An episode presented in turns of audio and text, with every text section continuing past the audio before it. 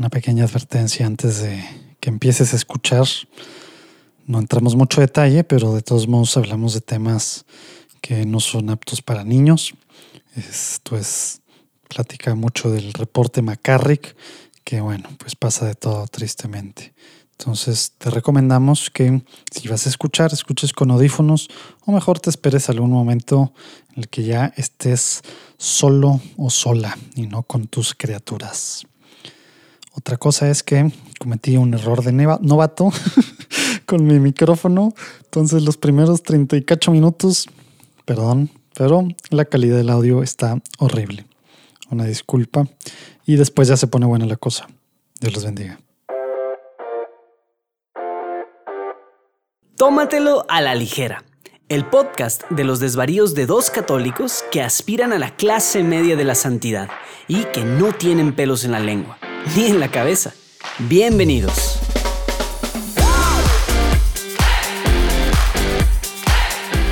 Bueno, pues estamos de regreso en otra en otro episodio de Tómatelo a la ligera. ¿Cómo andas, Rafa? ¿Todo en orden por Guadalajara? ¿Cómo van tierras tapatías ahorita en medio de la segunda o tercera ola? O ya no sé cuál ola, de, cuál, cuál ola andamos de coronavirus. Yo creo que seguimos en la primera, no, no hemos terminado. Guadalajara, fuera de eso, pues bien, una ciudad hermosa como siempre, visítenla. Pero mi cheque del gobierno de la ciudad. Visitguadalajara.com. Visitguadalajara.com. No, la verdad, todo muy bien, gracias a Dios, Urquidi por acá. Entonces, listo, listo. Órale, oye, pues ahora vamos a tener unos temas interesantes, pero antes te quiero platicar, digo, te quiero preguntar, ¿ya escuchaste platicando en católico esta semana? No. Ah, bueno, bueno pues para los, que, para los que ya lo escucharon, ahí van a saber que hay alguien que se roba el show. Y sí, ese alguien es Rafa. Entonces, pues digamos que te lo voy a dejar entonces ahí nada más, pero, pero, pero bueno. Luego del, del, tema, del tema que hay, es más, te voy a, te voy a compartir. vamos Demasiado misterio, pero no, déjalo así, déjalo en misterio para yo, ir a buscarlo. Eh, quien, quien no lo haya escuchado, ya sabe, Platicando al Católico es el podcast en el que semanal, cada lunes, eh, platicamos con, pues, con una persona que está haciendo algo padre, extendiendo el reino de Dios en la tierra. Y ahora pues mira, hasta te voy a poner el título para que veas. Uy, se me hace que no se alcanza, no se alcanzaría. No, lo voy a buscar aquí mientras. Se me hace que no se alcanza a ver el título completo ni en Apple Podcast ni en Spotify aquí para que te lo comparte. Pero bueno, digamos que Rafa Piña se roba el show y sobre todo pues, el, el, atento pedido de pues, pues, a que todos intercedan por, por, una intercesión especial ahí muy particular que, que los amigos de Rafa pues pues bueno, así como hay gente que, que, pone a otra gente a orar por cierta causa de canonización o, o por, por, por, alguien que está en malos pasos o algo, pues digamos que los amigos de Rafa están muy preocupados también. Tienen, no, no sé, ya lo vi. pero tienen también un, un grupo que, que, están pidiendo por Rafa para que se le arme ya, digamos, que salga Luna Valiente. alguna valiente que, que quiera en estos tiempos, bueno, al menos no, no se comprometen a mucho, digan. Mujeres que están por ahí solteras, no se comprometen ahorita, es una, sería una cita virtual, o bueno, tú que estás escuchando, hay que pedir, hay que pedir por Rafa, qué bueno que no está video todavía para que no esté viendo Oye, ya vi. Bueno, digamos que ahí sales en varios momentos y, y al final lo que nos pide tu, tu, amigo Manu Casten es que pidamos mucho por, pues por ti, ¿verdad? Para que, para que te conceda a, una mujer santa que, que te aguante y, demás, que nos haga el milagro, básicamente. Es una mujer que quiera santificarse aguantándome, ¿no? Ahora, yo por eso, por eso santo. voy a decir que no sabía que Manu Casten era el más reciente invitado en Platicando en Católico. Lo voy a escuchar. Tendré que hablar seriamente con Manu después, pero te voy a sugerir que el siguiente simposio católico virtual sea algo así como de bachelor católico, donde todo gira en torno a mi persona. No, no, no, no de, de, eso, de, hecho, también hablamos un poco de eso también acá en el podcast. Pero no, en, el próxima, la próxima edición del Simposio para Mujeres de Genio Femenino, sí va a haber ahí un, así como tuvimos el networking, los últimos dos simposios que, que teníamos así los, los cuartos en los que se iba cambiando, pues va a haber así Speed Dating with Rafa. Vamos a ver cómo lo hacemos. No lo sé. escríbanos, escríbanos, tómatelo a ligera, sí, arroba que piensan, díganos qué piensan al respecto. Pero bueno, a ver, nosotros estamos ahorita grabando mucho más temprano a lo normal, entonces tenemos excusa y también tenemos una razón para que no todo lo que tomemos en este espacio tenga que ser alcohol. Yo por eso ahorita te platico qué, pero platícame para empezar tú qué traes por ahí, Rafa. Bueno, yo dada la hora del día estoy bebiendo café, estoy bebiendo café, pero... Platícanos, platícanos del café. No, mira, lo que tú quieres es una excusa. Los que escuchan Tómatelo a la ligera ya van sabiendo que esto de iniciar con una bebida es tu excusa para humillarme. Estoy no presto Ahora resulta. Tú eres un conocedor de todo tipo ¿Por qué, de... ¿Por qué humillarte? O sea, ¿por qué te da pena lo que tomas en vez de nomás decirlo No, ya, verdad? no, o sea, yo estoy bebiendo café. Tú fuiste el que lo sacó, ¿verdad? Estoy bebiendo café, nada Pero más. como siempre tratamos de, de platicar un poco más de la bebida, no nomás dices estoy bebiendo tequila, dices pues estoy bebiendo un tequila Sí. transparente que no sabe a nada, que los de- entonces pues ya nos platicas del tequila que estás tomando o la, Bueno. o la cerveza que es más agua que bebiendo- cerveza. Estoy bebiendo café, un café de, de olla, porque en uno de O mis... sea, de olla. En uno de mis múltiples viajes traje una bolsa de café de Veracruz, pero café para preparar en olla, Porque a mi señora madre le gusta ese café. Y entonces preparó eso hoy y eso estoy bebiendo, pero para no desentonar con nuestra tradición le puse un poquito del famoso licor de café Calúa. Ah, órale. Oye, a ver, li- o sea, el, el café de olla, explícanos. Yo solo sé que tiene canela, que es lo que es lo que resalta, ¿no? Porque Pues- es lo que lo hace diferente. ¿Qué más tiene de especies? ¿Tiene algo más? No, ¿o no. Pues supongo que es al gusto, ¿no? No sé. al gusto. O sea, yo cuando tú compras es al gusto o cómo? El- o sea, cuando tú compras, al menos el que yo compré es café, es café nada más, y ya tú le añades lo que quieras. Ah, o sea, el café de olla no tiene. Normalmente cualquier lado que yo he pedido café de olla sabe demasiado canela. Pero eso ya es la preparación, supongo. En, en la- en el saquito, en la bolsita que yo traje es 100% café. Y, ya en la qué? preparación, ¿Y qué es lo que lo hace de olla entonces? la forma de prepararlo. O sea, de cocerlo, dices tú. Sí, sí, la forma de prepararlo. O sea, de, de prepararlo para que te lo tomes o de preparar el grano para, em- para empaquetarlo. Ah, no, no, no, para tomártelo.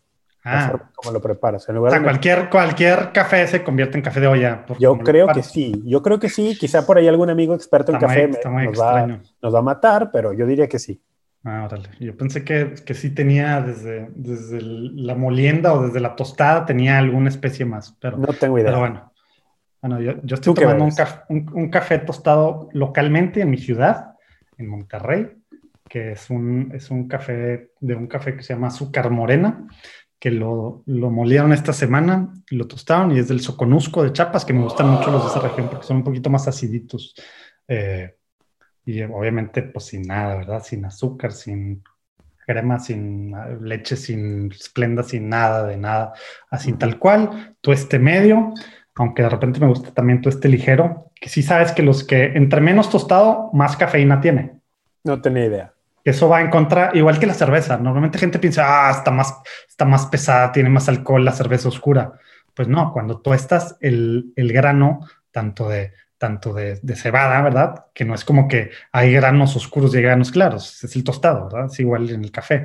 El tostado le quita, Es un mismo grano, varía el nivel de tostado. Exactamente, digo, hay muchos tipos de granos y, y todos se pueden. Este, acá es un grano, este, pero bueno, el, el tema del tostado le quita en este caso algo de la capacidad de producir cafeína, ¿verdad? Entonces, normalmente los, los tostados fuertes tienen menos cafeína que los tostados claros, ¿ah? que va en contra de mucho de lo que piensa mucha gente, ¿no? Igual que las cervezas más oscuras tienen más alcohol, también, pues no, ¿verdad? No, no va por ahí. Pero bueno, este, es salud, salud, salud eh, con, con café. Yo, yo no le puse piquete, pero, pero a lo mejor la próxima vez estoy me ando recuperando de mi, de mi garganta, como saben, la vez pasada estaba un poco fregado. Oye, y hasta, hasta me dijo Juan, eh, Juan Diego, Luis Diego. ¿Te habló eh, Juan Diego? Ambra. Juan. Diego, imagínate, ya me está hablando. Es- estoy ya alucinando. Este, Luis Diego me dijo que no nos aventamos tantos, no nos reímos tanto la vez pasada. Yo, pues, es que ¿Pero te lo, dijo como pues, re- te lo dijo como reclamo? No, como que, como que simplemente fue un comentario en medio de la edición, ya ves que mete soniditos y así. Sí, pero puede ser, ¿eh? porque es como una característica de nuestro podcast, eh, podcast el reírnos. Entonces puede ser un reclamo de la audiencia. Pues puede ser. Yo, yo tengo barra, güey. Yo estaba malo, güey. Tú, tú no sé, tú no tienes No, barra, pues. ¿Con quién me iba a reír yo solo o qué? ¿No, no te Pues- funcionaba la cabeza? Pues, pues por eso, de mí, al menos. Oye, ahorita que dijiste que te habló Juan Diego, se me ocurrió, se me ocurrió, dije, si Juan Diego fue un vidente y a ti se te apareciera, tú serías un vidente de un vidente. ¿Cómo funcionará eso en la tradición de la iglesia, no? el, o sea, se te aparece, seguramente se puede, puedes tener una revelación privada de alguien que tuvo una revelación privada. Entonces serías un vidente de un vidente que, bueno, ya lo voy a investigar solo por ¿cuántos, ¿Cuántos videntes habrá que son de personas, eh, digamos, que no es la Virgen María, ni, ni Jesús, ni un ángel? ¿Cuántos habrá sí? Yo no, yo no sé mucho, yo no sé mucho. Hay o sea, hay pocos, pero hay pocos, pero sí hay, o sea, de que ha habido apariciones. Revelaciones privadas de así. Algún, de algún santo, sí, creo que pocas, y aprobadas menos todavía, ¿no? Pero sí, porque abundan, hoy en internet abundan. Un día deberíamos hacer un episodio Híjole, de revelaciones privadas, revelaciones privadas no aprobadas. Híjole. Pero, pero que siguen. Sí, Porque ahí vamos a, vamos a pisar muchos callos. De no, bueno, hacemos de ambas, ¿no? Hace peregrinaciones. Oye, y bueno, en eso yo, yo tengo que confesar, güey. No, a ver, si, si quieres confesar una... un especial de Medjugorje, o sea, uno solo de Medjugorje. Por, eso, por eso ese, yo no, o sea, ese tema... ¿Ha sido? No, no, no, no, pero fui a otro que, hasta, me da pena a mí admitirlo, porque literal, yo fui a uno hace, pues no sé, a lo mejor 15 años 2000 y cacho, este, 2006, 2005, no sé. Fui a uno en Estados Unidos que imagínate, fui Cleveland. sí, ah, tenían eh, un lugar que tenían un pelo de la Virgen. Ya. Imagínate, y así, y sí, fui conmigo. Yo, yo, perdón, mamá, que si estás escuchando eso, pero tú sabes cómo iba todo el camino, este, sí, no, no con mucha caridad, burlándome de, de lo que decían que ahí pasaba etcétera, etcétera. Y pues bueno, luego salió el peine, ¿verdad? Y ahorita sigue muy, muy, muy, muy fuerte esa organización vendiendo rosarios y cositas y demás ahí que, que, ni siquiera deberían de poder hacerlo hasta cierto punto como lo hacen y demás, porque está muy claro que no... con, que, no, que, no, siguió nada de los, de los pasos eclesiásticos ni, con nexos, ni nada. con nexos con la cúpula empresarial mexicana también fuerte. Muchas cosas ahí. Yo, yo, yo fui ahí. Qué pena. Un día, un día hagamos un episodio. Yo, es que yo creo que Medjugorje requeriría un episodio por sí solo porque es muy es, fascinante todo lo que hay alrededor de eso para un lado y para otro. Pero es que como siguen, está bien difícil, ¿verdad? Digo, no vamos a ponernos en plan de congregación para la doctrina de la fe y aprobar o desaprobar, simplemente como comentar lo que hay alrededor de. Y luego otro en general de otras apariciones o supuestas revelaciones, ¿no? Pero bueno. Tipo del, padre Michel. Yo creo que la gente que ya pensó que vamos a hablar de eso el día de hoy, pero no, ¿eh? Fue este una mega tangente que hicimos. 12 minutos, saludos. Los, expertos, los expertos en, estos, en estas cosas de podcast nos dirían que si llevamos 12 minutos y no hemos anunciado nuestro tema, ya perdimos la audiencia. Pero como nuestra audiencia es pequeñita y fiel, sabemos que sí. Oye, de hecho no he checado ya, pero, pero saludos a los, a los amigos que nos escuchan. Y, y más después de la vez pasada que, que entramos en temas un poco polémicos de pues de temas de la elección en Estados Unidos, nuestros puntos de vista. Yo empecé a poner mal ejemplo ahí. Estaba muy valiente porque no tenía cerebro, entonces estaba muy valiente ahí diciendo mis, mis puntos de vista así, que normalmente no, no lo hago tan así como tú, ¿verdad? Que a ti te gusta mucho hacer así, hacer muy público tus, en Facebook y pelearte con, con, pues ciertas personas. a ver, a ver, a ver. Los que, nos escuchan, los que nos escuchan y los siguen, Rafa, digan ¿Le gusta o no pelearse sobre estos temas? ¿Sí no, o no? No, estás, convocando un juicio sumario contra mi persona. Estoy, estoy diciendo que pasen sus comentarios, sus puntos de vista. Me, me, gusta, me gusta presentar mi opinión. Me gusta, me gusta ayudar a los católicos a no tener un pensamiento único, sobre todo en cosas que no son católicas y, o que no son esenciales de la fe católica. Que de ahí hay personas que se enganchan y empiezan a, atacar o a malinterpretar lo que estoy diciendo. allá ellos. Ellos ya allá ellos. Bueno, ahí luego platicaremos de algunos de estos temas que, que, sí se ponen muy candentes y ahora que estamos teniendo tanta división, tristemente, pero bueno, ahorita vamos a hablar de, de unos temas que a lo mejor no vamos a alcanzar el primero, pero ahí te van.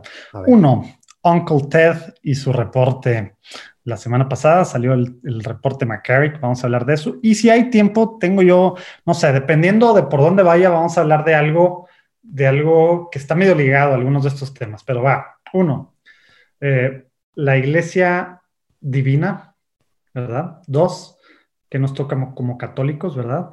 Y el tema de, si los santos son perfectos. Eh, eh, y fueron perfectos. Ah, eso tiene que ver con ese tema, sí. Todos Pues todos, todos, todos tienen que ver, ¿verdad? Sí, claro. Pero vamos a, ir, vamos a ver por dónde nos vamos. El reporte McCarrick. Reporte McCarrick. Para empezar, te voy a preguntar algo eh, eh, y sobre eso también yo voy a aclarar algo, pero y luego ya empezamos con un runway así punto por punto viendo algo antes del, del tema de opinión, ¿no? Porque al final esto es de opinión, esto es editorial, aquí no, no, es, no somos una agencia de noticias, ¿no? El tema es decir lo que pensamos, ¿verdad? Sobre temas en la cultura, eh, del mundo, ¿verdad? Y en la iglesia y temas que pasan, ¿verdad? O temas de doctrina, lo que nosotros pensamos, no estamos hablando a nombre de nadie, este, que quede muy claro, ¿verdad? Qué bueno que, bueno, a nombre nuestro nada más. Ni de Juan Diego Network, ¿verdad? Pero bueno, a ver, ¿tú has leído el, el McCarrick Report? No, Ok, ¿a quién has leído? ¿A quién has leído o escuchado que haya leído el McCarrick Report? Ok, a ver, vamos. No he leído el McCarrick Report porque son 400, 500 páginas, Ujú. pero 400, ajá. He leído por fuentes secundarias fragmentos grandes del reporte. O sea, no del reporte mismo, sino que alguien lo ha citado en gran Síntesis, extensión. o sí. Ah, ya, o que lo han citado en gran extensión. Entonces, he leído partes directas del reporte, por- pero porque alguien más lo está citando. Entonces, lo que he leído son comentarios de personas o he escuchado podcasts. ¿Puedes decir nombres? Sí. El- el- escuché al obispo auxiliar de Los Ángeles, Robert Barron, Bishop. Barron, eh, en un En su podcast de Word on Fire. podcast, Word on Fire, No, hablar de también. esto. Yo te voy a decir los que yo también he escuchado eso. Escuché CNA Editor's Desk, el podcast también, Yo sobre también. el especial de McCarrick Report. Ajá. Escuché Peter's Field Hospital, el podcast de Where Peter Is, sobre el McCarrick Report. Ah, yo, yo no lo escuché.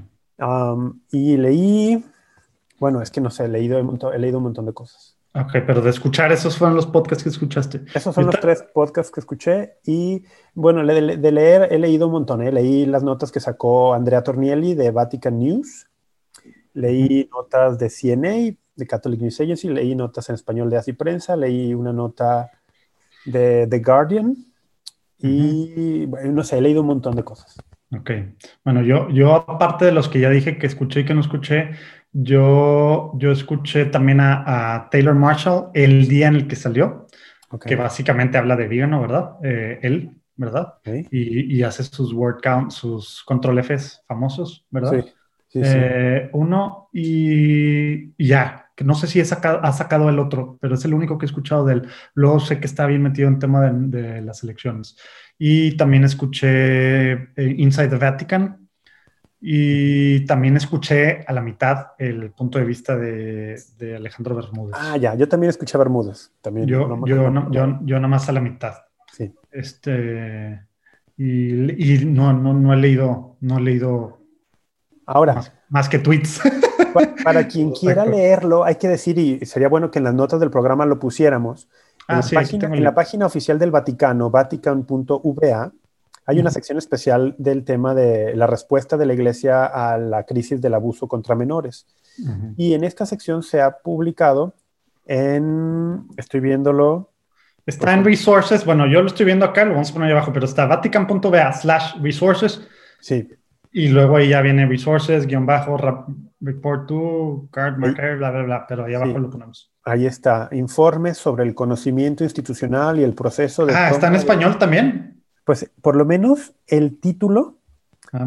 Este dice, informe sobre el conocimiento institucional y el proceso de toma de decisiones de la Santa Sede en relación con el ex cardenal Theodore Edgar McCarrick de 1930 a 2017. Pero aquí lo presenta en inglés y en italiano, aunque el título apareció en español. Bueno, Ah, yo estoy buscándolo para ver si lo encuentro en español en la página oficial del Vaticano. Por lo pronto veo que está en inglés. yo, yo no me imaginé que iba a estar en español, entonces yo lo tengo aquí abierto en inglés. Este, bueno, ¿quién, quién, quién lo hace? ¿Quién lo publica? Para la empezar. Secretaría de Estado de la Santa Sede. Y lo firma Parolín, ¿verdad? Que es el, el secretario de Estado. No sé si lo firma. Sí, al principio sale una, sale una, o sea, sale una carta que dice Vatican City el Ah, 10 de noviembre. en la presentación. Y él, y él, y él explica de qué rollo y dice que esto fue eh, hecho bajo el auspicio de la Secretaría del Estado y todo el rollito de así, ¿no? Y yo tampoco, yo pero tampoco espera, lo. espera. Deja Ajá. claro esto porque creo que es importante. Creo que el reporte como tal no tiene firma. La Ah. carta de presentación del reporte, Ujú. creo que esa es la que viene firmada por él. ¿no? Sí, o sea, y es donde él explica que, que el Papa Francisco autorizó su publicación que es por el bien de la Iglesia Universal y que se hizo bajo el auspicio de la Secretaría de Estado, pero obviamente no lo hizo Parolín. Eso es a lo que va ah, a Ok, ok, bien, bien, bien. Ya, sí, sí, sí, sí. Esto es, o sea, dice la Secretaría lo hizo para, para investigar todos los hechos, tal, tal. Pero a lo mejor hay mucha gente que no, no, no sabe de qué estamos hablando. Entonces, vamos a, voy a tratar de, tú por favor, interrúmpeme, Rafa. Voy a tratar de dar una explicación muy puntual, así, poquito, tal, me voy a ir así punto por punto de varias cosas, sin tratar de emitir juicio de mi parte, aunque, bueno. Ok, pero ¿vas a explicar el, el, reporte o vas a dar un contexto primero de quién fue? Voy a dar el contexto. No, ah, voy a, dar no tenga idea, da el contexto, exactamente, va, dale. O sea, pero para empezar de dónde sale, y, y, van a venir algunas cosas que voy a tratar de hacer lo más objetivo posible, ¿no? Más objetivo, dale. Sin, sin dar mi punto de vista. Pero, pero bueno, lo más probable es que no me salga mucho porque soy una persona muy, dirían los gringos, opinionated. Este, y bueno. Dale. dale, dale. Pero bueno, verano del 2018, New York Times, sale, salen reportes eh, de, de, un cardenal eh, que abusó de un monaguillo en 1970. Ya estaban fotos ahí con un seminarista en una alberca, con un seminarista, ¿verdad? Y, tal. Entonces, ahí es donde se hace un desastre, ¿no? Empieza el desastre. Luego ya sale que pues había rumores, cartas desde hace muchísimo tiempo, ¿no? Entonces, eh, antes de que fuera arzobispo, antes de que fuera cardenal, ah, etcétera, etcétera. Entonces, ahí es donde empieza todo el rollo se juntan, dicen, hay, hay indicios muy creíbles de que sí es verdad esto, y ahí es donde empieza la cosa, ¿no? Entonces, esto desencadena una investigación eh, del, del, Vaticano, ¿verdad?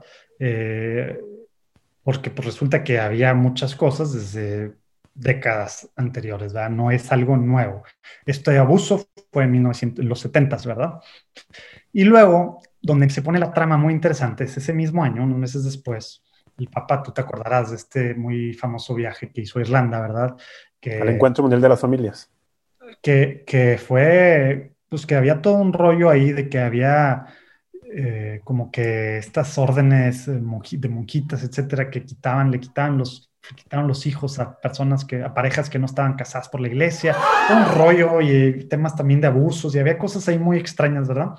En medio de eso, justo la última día antes de venir, resulta que aparece en la escena internacional tu amigo, Monseñor Carlo Vígano, ¿verdad? Y ahí es donde hay una primera carta de Vígano, ¿verdad? Este, cuando el Papa está allá, tratando de calmar, de investigar, de ver cómo está el rollo de cosas que habían pasado hace mucho tiempo en, Irlanda, ¿verdad? Pero que el Papa pues estaba, estaba pues llegando con, pues con una nueva forma, digamos, de, afrontar las cosas, los abusos y, estas cosas que han pasado pues en la iglesia y pasaron pues, pues sobre todo durante las varias décadas del siglo pasado, resulta que ahí sale Vigano diciendo, pidiendo, mejor dicho, la renuncia del Papa, ¿verdad? Y afirmando que el Papa sabía de McCarrick, sabía que era un abusador, ¿verdad? Sabía de todo, y él dice que le mandó muchas cartas, que todo fue encubierto por estos, no sé cómo, cómo, cómo decirlo, pero como por esta mafia de homosexuales. El lobby. Este, el, lobby homosexual en el Vaticano, cardenales, arzobispos, todo, y de hecho da, da muchos nombres ahí, ¿verdad? Y, sobre hace una acusación. Ah, ajá. No, y sobre todo también Pep decía que el Papa Benedicto XVI había impuesto sanciones. Esa, esa, es la acusación más grave. Que había impuesto sanciones al entonces cardenal McCarrick y que el Papa Francisco las había levantado. esa era una gran acusación. Qué bueno que, que esa es la acusación. El Papa Benedicto puso sanciones de que no podía viajar, que no podía hacer nada público. Papa Francisco sabía todo y de todos modos lo, pues le, lo, lo, regresó a la le escena. quitó las sanciones y lo puso en la escena otra vez. En, todos los niveles, ¿verdad? Porque ahorita entramos a detalle, este era un hombre que era muy buen recaudador de fondos, era un diplomático súper acá, ¿verdad? Y, y, pues de todo, ¿verdad? Y entonces ese fue el... Y luego, que a ver si lo podemos meter aquí, eh, este video, no, pues bueno, no el video, ¿verdad? Pero hay un audio en el regreso ya ves que, pues en el avión... En pues lo podríamos poner, ojalá que lo podamos poner, sí. Ándale, en los aviones ya ves que hay un... Eh, pues ahí lo... Pues los reporteros que viajan, ahí todos lo, le preguntan. Y ves tú a este papa, al papa Francisco, que le, están preguntando qué onda con esto, porque esto los agarró así tal cual, ¿verdad? Medio todo el rollo allá. Y él, súper calmado, cero enojado, como si hemos, si hemos visto a nuestro papa enojado, sacado de onda, ¿verdad? Claro, claro que, sí. Es una persona, ¿verdad? Este, dijo, no voy a decir nada, ustedes reporteros son profesionales, ustedes pueden sacar su propia conclusión, busquen la verdad, se los dejo a ustedes. No voy a decir ni una paroli, así tal cual. A ver si lo podemos meter aquí, pero bueno. Me encantó eso del Papa. Su, io ho letto questa mattina quel comunicato. Ho letto e io dirò sinceramente che devo dirvi questo. A lei e a tutti coloro di voi che sono interessati. Leggete voi attentamente il comunicato e fate voi il vostro giudizio. Io non dirò una parola su questo. Credo che il comunicato parla da se stesso e voi avete la capacità giornalistica sufficiente per prendere, e per, eh, per prendere le conclusioni. È, è un atto di fiducia. Quando passi un po' il tempo e voi avete le conclusioni, forse parlerò, ma io vorrei che la vostra maturità professionale faccia questo lavoro. Vi farà bene, davvero. Eh? y todo el mundo quería que se defendiera, ¿verdad? Que aclarara cómo es que McCarthy creció tanto, cómo regresó y todas estas acusaciones súper directas de, de Vígano, ¿verdad? Eh, que es pues, lo que hizo que, que, empezara a agarrar muchas simpatías. Ya había agarrado ciertas simpatías, Vígano, obviamente, eh, cuando estaba limpiando el Banco del Vaticano, cuando llega a Estados Unidos y empieza a hacer ahí pues, cosas que muchos consideraban buenas, limpiando también o haciendo cosas así. Entonces, esto fue lo que lo propulsó, ¿verdad? Completamente. Entonces, todo el mundo pues, estaba diciendo, pues, queremos todo rápido normalmente y el Papa normalmente nos da el avión en esto de que queremos todo rápido, ¿verdad? este, eh, queríamos una respuesta súper así, súper clara, contundente, que criticara y que enjuiciara a Vígano y que algo así, pues no la hubo. Pero, ¿qué es lo que sí hizo, verdad? Pues empezó esta investigación de, de dos años del Papa. No ha habido todavía nada del Papa, ¿verdad? Pero el Vaticano sí investigó pues mucho estos dos años. El tema más fuerte es ¿Por qué siguió McCarrick? ¿Por qué regresó si había una sanción? ¿Qué tanto sabía este, el Papa Francisco y por qué le dio este poder siendo hasta un diplomático en, temas súper fuertes? Está el rollo de Estados Unidos, Cuba, el tema de China, en cosas muy delicadas y aparte poder, digamos, de, de no decisión, de poder, no sé cómo se diga, pero, pero en temas de nombramientos le preguntaban mucho y se supone que tenía mucha influencia, volvió a agarrar mucha se influencia. Se supone, se supone. eso es lo que dicen, ¿verdad? Que volvió a agarrar mucha influencia, sí. Entonces, este, pues bueno, sale este reporte. ¿Ibas a decir algo?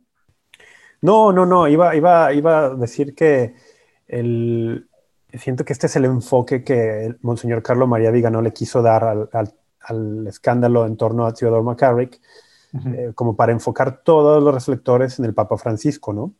Sí, eh, siento que ese fue el, enfoque de, de Ahorita, ahorita sé que te has de estar mordiendo la lengua. Ahorita, ahorita. dale, sigue, sigue, con los, sigue, con los, bullet points, dale. Eh, pues dos años, ¿y por qué se tardó tanto la iglesia? Si esto pues fue en el 2018, ya todo el mundo, pues ya ves, todos los medios, todo tal, súper atacando al Vaticano por esto. Bueno, pues él tiene, como decía al principio Rafa, son 458 páginas, ¿verdad? Son cientos de, investigaciones, de entrevistas, o no sé cuántas horas a tantas personas, eh, tantas correspondencias vistas, eh, muchas correspondencias. Algo que hay que, que hay que recordar, así como en cualquier cualquier eh, organización, ¿verdad? Y, algunos dirían más en la iglesia, ¿verdad? Por eso estos archivos secretos del Vaticano. Eh, la iglesia, todo lo que se manda, cualquier cartita que haya tenido eh, la firma de Vigan, ¿no? O del Papa, o de secretario tal, o de arzobispo de estos, obispos tal, todo, todo está guardado, todo hay una demasiada. Entonces, dicen que dicen que eran cuartos y cuartos casi así de, cajas que, tuvieron que analizar, ¿no? Por eso dos años, ¿verdad? Para empezar. Pero bueno, entonces todas estas, pues mucho, mucho, mucho había mucho al respecto ahí de que, analizar. Y ahora sí, yendo un poco ya más al detalle de lo que se desprende del reporte, pues digamos, eh, lo más importante, pues pasa, digamos, en el 2000, ¿verdad? Que, fue cuando, cuando estaba Juan Pablo II viendo si hacerlo arzobispo de Chicago o de Nueva York, pero había muchos rumores, había muchos rumores de, de McCarrick y muchos de estos rumores, pues que eran tal cual, se iba a la playa con seminaristas, dormía con seminaristas. En este caso, y no que estamos hablando nada, defendiendo nada, pero, pero, pero bueno, de, con adultos, pero que estaba durmiendo con estos adultos, ¿no? Juan Pablo II le pide al nuncio eh, Montalvo que, que, hable con, con arzobispos sobre los rumores, con cuatro arzobispos habló, ahí sale nombre y apellido y tal, y ellos admiten que saben que hay muchos rumores que sí dormía con seminaristas, pero no sé cómo, yo no entiendo cómo, pero pensaban ellos que no había ningún tema sexual, ¿verdad? O sea, que a ver, vamos a aclarar, que solamente, literalmente, dormían. Compartían cama y ya. Porque luego en español el término dormir con alguien se puede entender en connotación claro, sexual. Tienes razón. Qué bueno que sí. O sea, dormían en el sentido de compartían cama. Este, y pues iban así, pero que no había ninguna que, eran, muchos rumores, no había ninguna evidencia, etcétera, ¿no? Y luego en medio de eso, parte de todo lo que va a desenmascarar y que al ratito vamos a hablar un poco de esto, alguien dentro del Vaticano le pasa el tip, ¿verdad? Le da el pitazo, como decimos en México, ¿verdad? Eh, a McCarrick le dice, están bloqueando, están diciendo esto, y McCarrick saca esta carta, ¿verdad? Que también se hace mucho mención ahí, en la que él directamente a Juan Pablo II le dice, estos, estas, estos cargos no son verdad, digamos, estas acusaciones no son verdad. Sí es cierto, yo he dormido en mismas camas, sí, pero para nada sexual, ta, ta, ta, ta, tal, todo este rollo, ¿no? Un año antes, en el 99, el cardenal O'Connor, que, que, que, era que era de, creo que era Nueva York, que, muy, que también era muy, muy amigo de, de, Juan Pablo II, se supone que Juan Pablo II lo tenía muy alta estima, pues había hablado hasta de pedofilia, ¿verdad? Pero, de, de McCarrick, pero todo era anónimo. Todo esto, rumores y cosas anónimas, ¿verdad? Luego, todavía no va a entrar nada de lo que yo pienso, del detalle, del por qué las cosas, ¿verdad? Luego también ya le toca al Papa a, Benedicto, ¿verdad?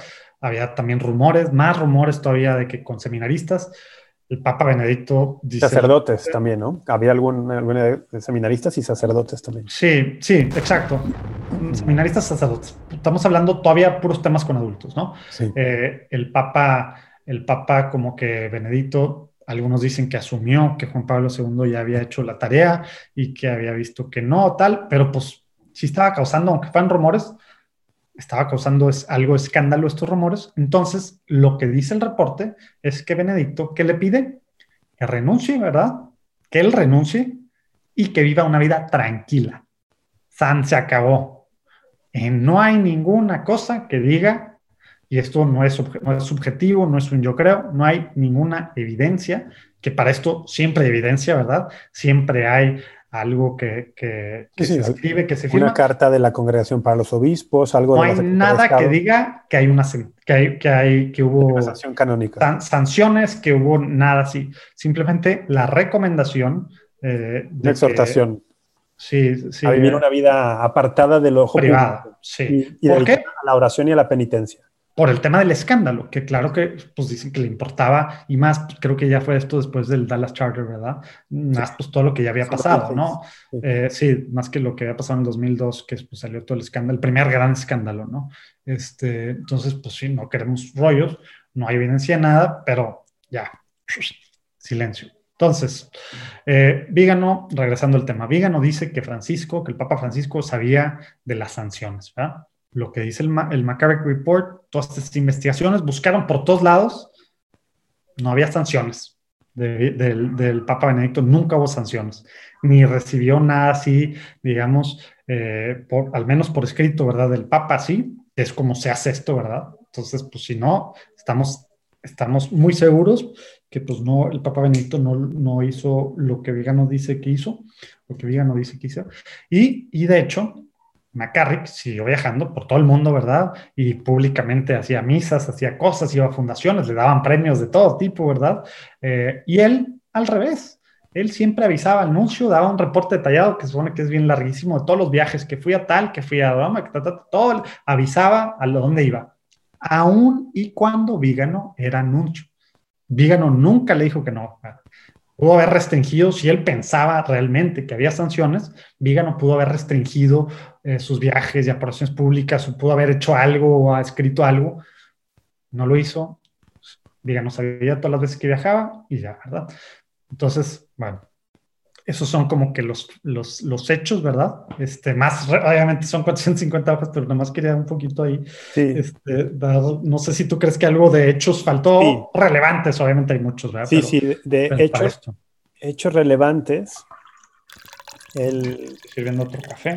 Yo, yo, añadiría su trayectoria episcopal. Ah, bueno, ándale. Déjala, déjala platica un poco, brevemente, sí, un poco de eso. El, Theodore McCarrick fue ordenado sacerdote el, ¿Qué año? 1958 para la Arquidiócesis de Nueva York en Estados Unidos. Él nació en 1930, es, es, más o menos de la edad, un poquito, unos cuantos años más joven que el Papa Emérito Benedicto XVI, el, seis años mayor que el Papa Francisco, estamos hablando de ese rango de edad, ¿no?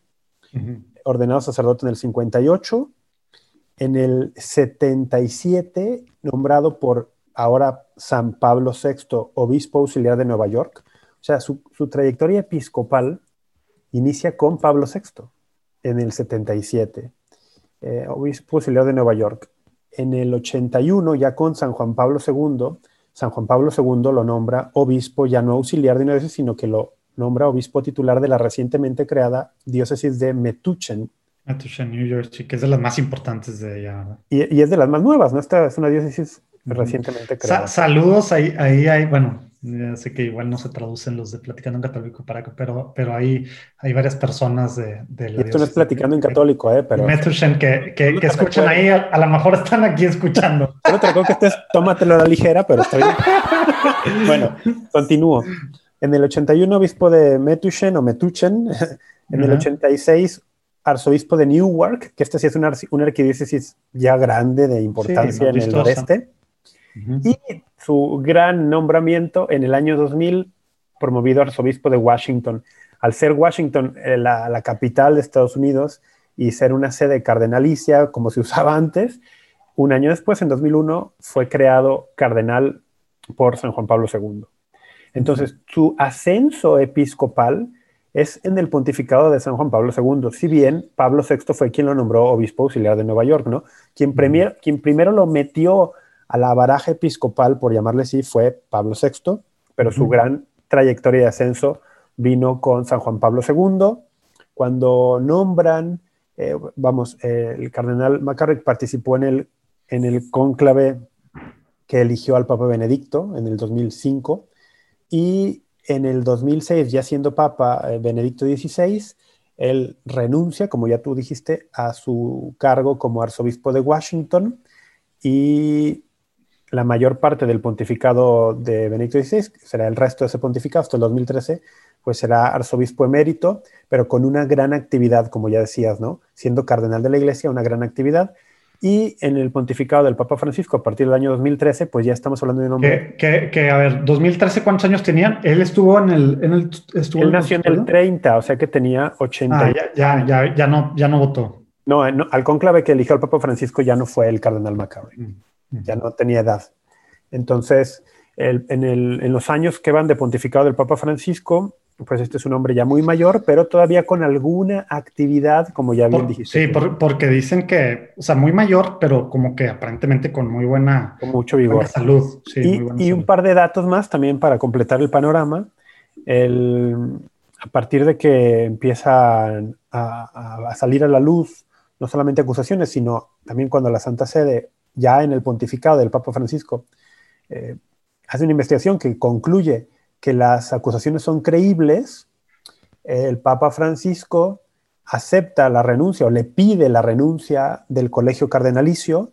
A, la primera, ¿verdad? No hubo chance a la primera. Exactamente, le, le, que, eso fue una cosa súper extraña, eso que acabas de decir, hay que resaltarlo, lo del colegio cardenalicio. Explica sí, qué significa eso. Que un cardenal renuncia a ser cardenal, el, no sucede, aunque bueno, acabamos de ver hace poquito con Bueno, Cardinal Becci uno. Sí, como que se acaba de. se- se- lo, está, lo está poniendo de moda el Papa Francisco, pero no es. O sea, No es la última vez que había pasado, el siglo pasado pasó una vez, ¿no? A Una vez.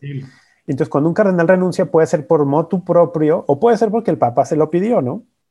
Entonces, el, el, en el, perdón, el cardenal McCarrick entonces renunció al colegio de cardenales y un año después el Papa... eso significa, para, para, para términos prácticos, que pierde muchos derechos también. O sea, obviamente no son intocables, pero en la práctica casi, ¿verdad? Los cardenales. Ah, O sea, claro. Entonces, lo que eso significa es que. privilegios incluso diplomáticos, ¿no? Por ejemplo, Exacto. si Por eso es- la importancia de eso, ¿verdad? Porque a lo Sí, mejor su- muchos, ah, bueno, ya no se puede vestir de rojo. No, no significa eso. ¿verdad? No, es mucho más. Sino, por ejemplo, eh, un cardenal, decimos, si es menor de 80 años, cuando queda la sede vacante, puede entrar al cónclave que, se, que surgirá para elegir un nuevo papa. Ya si renuncias, ya no puedes hacer eso. Tampoco puedes reunirte en las congregaciones eh, previas a un cónclave, porque ahí van los cardenales, aún los mayores de 80 años, van a las congregaciones de cardenales previas a un cónclave como para aconsejar. Tampoco puede hacer eso. Pero luego pierde privilegios tipo diplomático. Supongamos que en su país hubiera una demanda contra él, un cardenal podría pedir, eh, podría decir que, ajá, inmunidad porque él tiene un pasaporte diplomático del Vaticano, ya no puede hacer eso. Eh, un montón de cosas. Pero entonces, no solamente eh, fue removido del Colegio de Cardenales en el 2018, sino que un año después, en febrero de 2019, eh, después de un juicio muy rápido que hubo en la, en la Santa Sede, eh, fue expulsado del sacerdocio. Fue, fue reducido al estado laical, como se decía antes. Es decir, el sacerdocio, y esto bueno, es bueno recordarlo para quienes nos, escuchan, el sacerdocio es un sacramento indeleble, es decir, imprime carácter, es decir, no se puede borrar. Una vez que una persona fue válida y además lícitamente ordenada sacerdote, eh, es- ese sacramento no se puede borrar. Es como el bautismo o la confirmación. No se pueden borrar aunque la persona reniegue de la fe y tal. es- es- permanece allí. Pero para fines canónicos, cuando después de un juicio se determina que una persona es culpable de ciertos casos y la pena es la reducción del estado laical, para fines de derecho canónico esa persona es un laico más. Un laico más. Entonces, en 2019, el que ya no era cardenal McCarrick, pero que seguía, podía seguir llamándose arzobispo emérito de Washington, fue reducido al estado laical, por lo tanto, él ya no puede llamarse arzobispo emérito de nada, ya no puede llamarse ni siquiera el padre McCarrick, no puede celebrar misa, no puede confesar, no puede tener ninguna actividad que tenga que ver con el clero. El, para fines de derecho canónico es un laico ahora, ¿ves? Theodore McCarrick. Y, y empezó este proceso, digamos, pues penal, ¿no? Y digamos que esto, solo como para concluir esta idea, esto es algo a nivel Iglesia Católica, es una sanción fuerte. Y, sin precedentes. Que sea expulsado el que fue un cardenal eh, de una sede muy importante de Estados Unidos, que sea expulsado del sacerdocio, es una cosa grande. Sí, Sí. Sí, porque fue de, de lo más alto a, a laico, ¿verdad? Lo Sí, más que, alto. a ver, que, que hay que decir, no es que ser laico sea menos que ser sacerdote, no. Estamos hablando que para, el, que, para el que fue un sacerdote, eh, Claro. se supone que la idea es que mueran en, en- en uso de funciones sacerdotales, ¿no? Pero Oye. que te los quiten mediante un juicio es, es- dice que eres culpable de cosas muy graves. Sí. ¿Qué dice el reporte sobre el Papa Juan Pablo II? Oye, a ver, entonces, ¿cuál es el. O sea, ¿qué, qué, qué pasa ahora que sale esto? Vamos a verlo así de diferentes lados, ¿no? Por un lado, ¿qué pasa con lo que estamos entendiendo? Esto es, esto es pues, sin precedentes, como decíamos, todo lo que pasó para con él, pero la investigación también, ¿verdad? Sí. Es la primera vez que se hace una investigación así por parte del Vaticano. Obviamente hay gente que se queja porque le faltó detalle, porque no está. Es la primera vez que se hace esto. Entonces es algo tremendo, ¿verdad? Sí. Eh, transparencia en Sobre todos todo los niveles, público, tal, ¿no? detalles de todo. Obviamente parece que hubo mucha, pues como la reforma financiera, como, como muchas de las cosas que ha hecho el Papa para limpiar, el Papa Francisco, porque algo que hay que recordar que va a ayudarnos mucho para esto, para los dos lados, ¿no? Digo, para los dos papas que a al Papa Juan Pablo, que ya me estoy adelantando en temas, pero al Papa Juan Pablo II le echan mucho porque descuidó mucho hacia adentro la curia, el Vaticano, etc. Pero algo que tenemos que entender, y a lo mejor muchas cosas son ciertas que, que, que, que pasaron bajo su pontificado eh, en, en temas hacia adentro, etcétera. de- de Sobre todo en los últimos años. Sí, claro, cuando ya estaba muy pues, disminuido físicamente. Pero, pero el Papa Juan Pablo, como ahora el Papa Francisco, ¿verdad? completamente externos a la curia, A la curia. sin una relación adentro, ¿verdad? Iban cuando los llamaban Roma, saludaban, este, estaban ahí, eran parte y completamente fuera de la curia. Si hablamos de lo que es la curia, bueno, es un monstruo por sí solo en el, en el buen sentido y en el mal sentido. Este, hay mucha gente eh, pues que son santazos que están en el día a día ahí trabajando, muchos sacerdotes religiosos, religiosos, laicos, etcétera, trabajando, pero también es donde se concentra un poder impresionante en las decisiones del Vaticano, ¿verdad?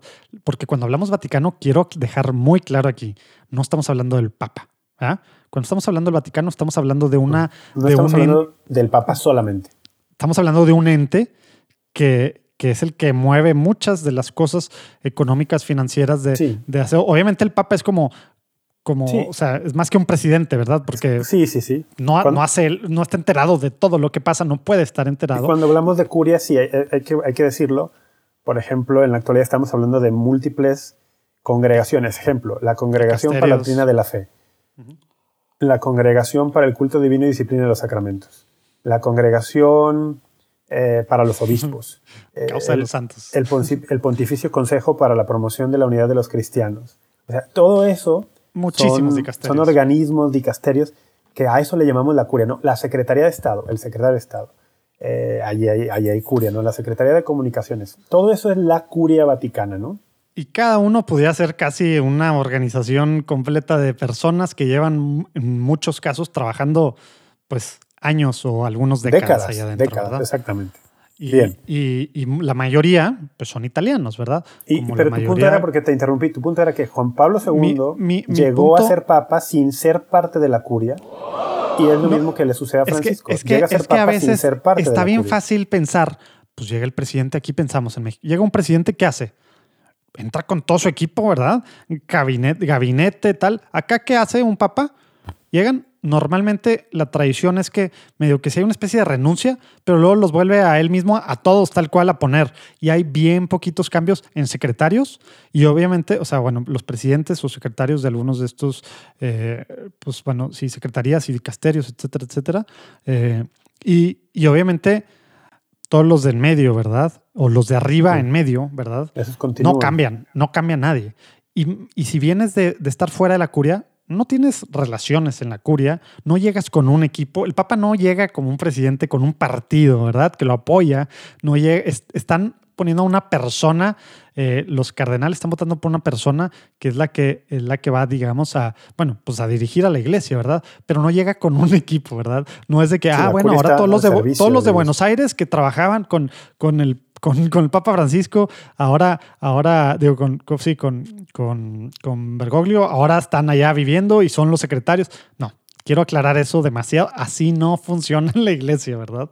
Y Sí. igual con Juan Pablo II. Entonces, uno, están entrando en terrenos en los que no controlan ellos el día a día de las operaciones y por eso en temas financieros, en temas de mil manejos y demás, pues los papas están en otros temas. El Papa Juan Pablo estaba en tema, él viajaba y estaba en temas de la iglesia, de, de, pues, de esta pues, lucha también personal que él traía con, con, contra el comunismo, ¿verdad? Y, y por restablecer a, a las Eso, relaciones de la eso. iglesia en todos lados, incluyendo en México, ¿verdad? Gracias a él tuvimos otra vez iglesia en México casi, ¿verdad? Este, legalmente digo yo, ¿verdad? Relaciones, Eh, relaciones oficiales entre Vaticano No, y no nomás México. relaciones oficiales, pero fue reconocida. La iglesia, la iglesia, acuérdense, desaparece con calles. No había, la iglesia no existía jurídicamente en México. no era Ah, dueño eso, de nada. aclara no había- eso. Jurídicamente, jurídicamente. jurídicamente, sí, por, eso, por eso el tema legal, estaba. ¿verdad? Sí, sí. Eh, entonces, etcétera, etcétera. Y ahora tenemos un Papa Francisco que viene y que empieza a limpiar en financiero y luego tienes estos temas de PEL, ¿verdad? Tienes estos temas de Bechu, de que están metiendo, eh, tienes tanta guerra en contra de las reformas, ¿verdad? Que es desde adentro mucha, ¿verdad? Entonces, nada más esto que pudiéramos hablar mucho y que creo que después va a ser bueno hablar. Quiero dejarlo muy claro, ya estoy editorializando, pero, pero estoy dando, eh, ya que entremos a, estas complicaciones, este, no es tan fácil llegar solo, y más como lo hizo él, que llegó como un obispo más y siguió en Santa Marta y tal, no, o sea, y él solo completamente, ¿verdad?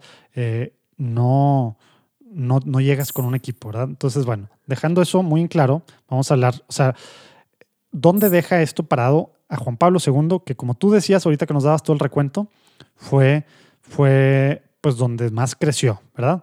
arzobispo titular ya de, de una diócesis, y luego ah, De, la, de, una, de una diócesis muy relevante políticamente, aunque no en números de católicos, ¿verdad? Washington, ¿verdad? Y, y todo este poder que empezó a agarrar diplomático, este, financiero, etcétera, y, y pues bueno, que también pues eran muchos rumores, pero pues era bien sabido que repartía sobresotes, no sobrecitos, por toda la curia, los ya todos esperaban sus regalos de Navidad y de Pascua y de tal. Dinero personal, ¿verdad? De Macarry que él regalaba a, los arzobispos, este, a la, en la curia, ¿verdad? A mismo, a todos lados, etcétera. ¿Cómo queda el tema de Juan Pablo II? ¿Qué, qué piensas tú que pasa eh, eh, hablemos desde arriba y ahorita vamos bajando a las diferentes partes eh, que sí estaban metidas en esta corrupción, que eso es lo que hay que llamarle como es, ¿verdad? Corrupción. Si tú estás recibiendo dinero y lo te preguntan y dices, pues no, son evidencias, no, no hay evidencias, tal, y te preguntan, pues sí se duerme, pero pues no, no pasa nada. Este, eso es corrupción, ¿verdad? En el mejor de los casos, ¿verdad? Si no, encubrimiento, etcétera, etcétera. Pero, pero el Papa Juan Pablo II, ¿qué crees que esto le haga? Bueno, yo, yo creo que esto nos viene bien a los católicos para distinguir los distintos roles que juega un papa. Porque un papa, por un lado, es el sucesor de Pedro, vicario de Cristo, y como tal tiene un rol y tiene funciones y atribuciones. Pero también es un secretario. Sí, también es un secretario de Estado. Bueno, un secretario, un jefe de Estado. Administrativas. Exactamente. Y entonces, en sus funciones de sucesor de San Pedro, vicario de Cristo, tiene que gobernar la iglesia. Y una de las funciones del gobierno de la iglesia es, al menos en los, en los tiempos recientes, el nombramiento de obispos. Porque hay que recordar que la iglesia no siempre fue así, no, no siempre estuvo el nombramiento de obispos centralizado en la figura papal. ¿Sí? Esto es un proceso que viene dándose siempre, hubo algún, algún grado de involucramiento, sí, pero muchos años en muchos lugares los obispos los nombraba incluso el poder temporal. Entonces, a partir del Concilio Vaticano I, hace 150 años... para, los que no les quedó claro eso, sí, los reyes. Sí, sí, los reyes nombraban obispos. y a partir del Concilio Vaticano I, eh, hace 150 años, comienza a centralizarse mucho más la iglesia en el Vaticano y eso implicará el nombramiento de obispos. Entonces. Y por eso entra en juego lo que yo decía de la curia, ¿verdad? Esta curia, ¿para qué existe? Precisamente para administrar Porque, la iglesia. Y el Papa solo, ¿cómo sabría entre los sacerdotes del clero de la. De todo el mundo, de todas las diócesis de, todo el Imagínate, de la diócesis de Morelia, Michoacán.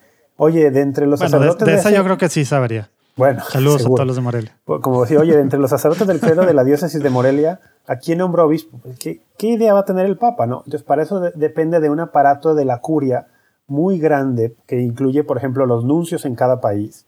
Los nuncios trabajan con los obispos de ese país, mandan candidatos a la congregación para los obispos que hace ciertas investigaciones. La congregación de los obispos tiene muchas personas. proponen. Y luego por allí va a haber filtros. Y al final al Papa le llega por ahí algo. Bueno, el Papa depende mucho de la curia para nombrar, por ejemplo, obispos. Entonces, Juan Pablo II por obvias razones. Les quedó claro, ¿verdad? A Juan Pablo no puede conocer a todos los sacerdotes del mundo para poder él escoger, ¿verdad? Sí, no, imagínate. En el mundo hay creo que cerca de 450 mil sacerdotes. Entonces ya les quedó claro que no es que esté delegando su responsabilidad, no es que estemos defendiendo tontamente y ciegamente, al, o sea, es para dar un tema humano normal, estamos explicando por qué, por qué se hace así. Y entonces, a Juan Pablo II, ¿cómo lo deja el reporte McCarrick? Bueno, objetivamente hablando, es indudable que durante su pontificado se dio el ascenso al poder episcopal de, de Theodore McCarrick. Eso es objetivo, eso no está en discusión porque es incluso en, la línea de tiempo. verdad, así sucede. Tal cual. En la, en la línea de tiempo así sucede. Ahora, evaluación de lo que se lee en el reporte McCarrick. El todo parece indicar que había algunos rumores. Hubo eh, esta intervención muy fuerte del cardenal O'Connor diciendo que no se le promueva a una diócesis más grande, ya, ya cuando McCarrick había sido nombrado obispo de Newark, eh, pues parece que el gobierno de la diócesis lo había hecho bien tanto en Metuchen como en Newark y le buscaban una diócesis más grande y que allí el cardenal O'Connor mandó una carta diciendo no, que no se haga que, y que se detuvo. Entonces esta es la parte que a mí se me hace bien, bien difícil de valorar en el reporte, ¿no? Porque parece que sí se detuvo durante unos años. Ah, porque, porque luego también estaba el tema de hacerlo secretario de algún, de alguna, que, que, eso también se detuvo completamente, ¿no? Sí, sí. Y, entonces para mí esa es la parte difícil y medular en cuanto, a la, en, cuanto a la figura de Juan Pablo II, que es la que estás pidiendo mi opinión ahora, ¿no? ¿Por qué? Porque sí se detuvo en algún momento su traslado a un puesto, digamos, de más jerarquía, y eso significa que algo de los rumores eh, se conocían y eran, tenían peso suficiente, aunque no hubiera evidencia contundente, por lo menos eso parece indicar, que los rumores tenían peso, y más porque venían de un cardenal.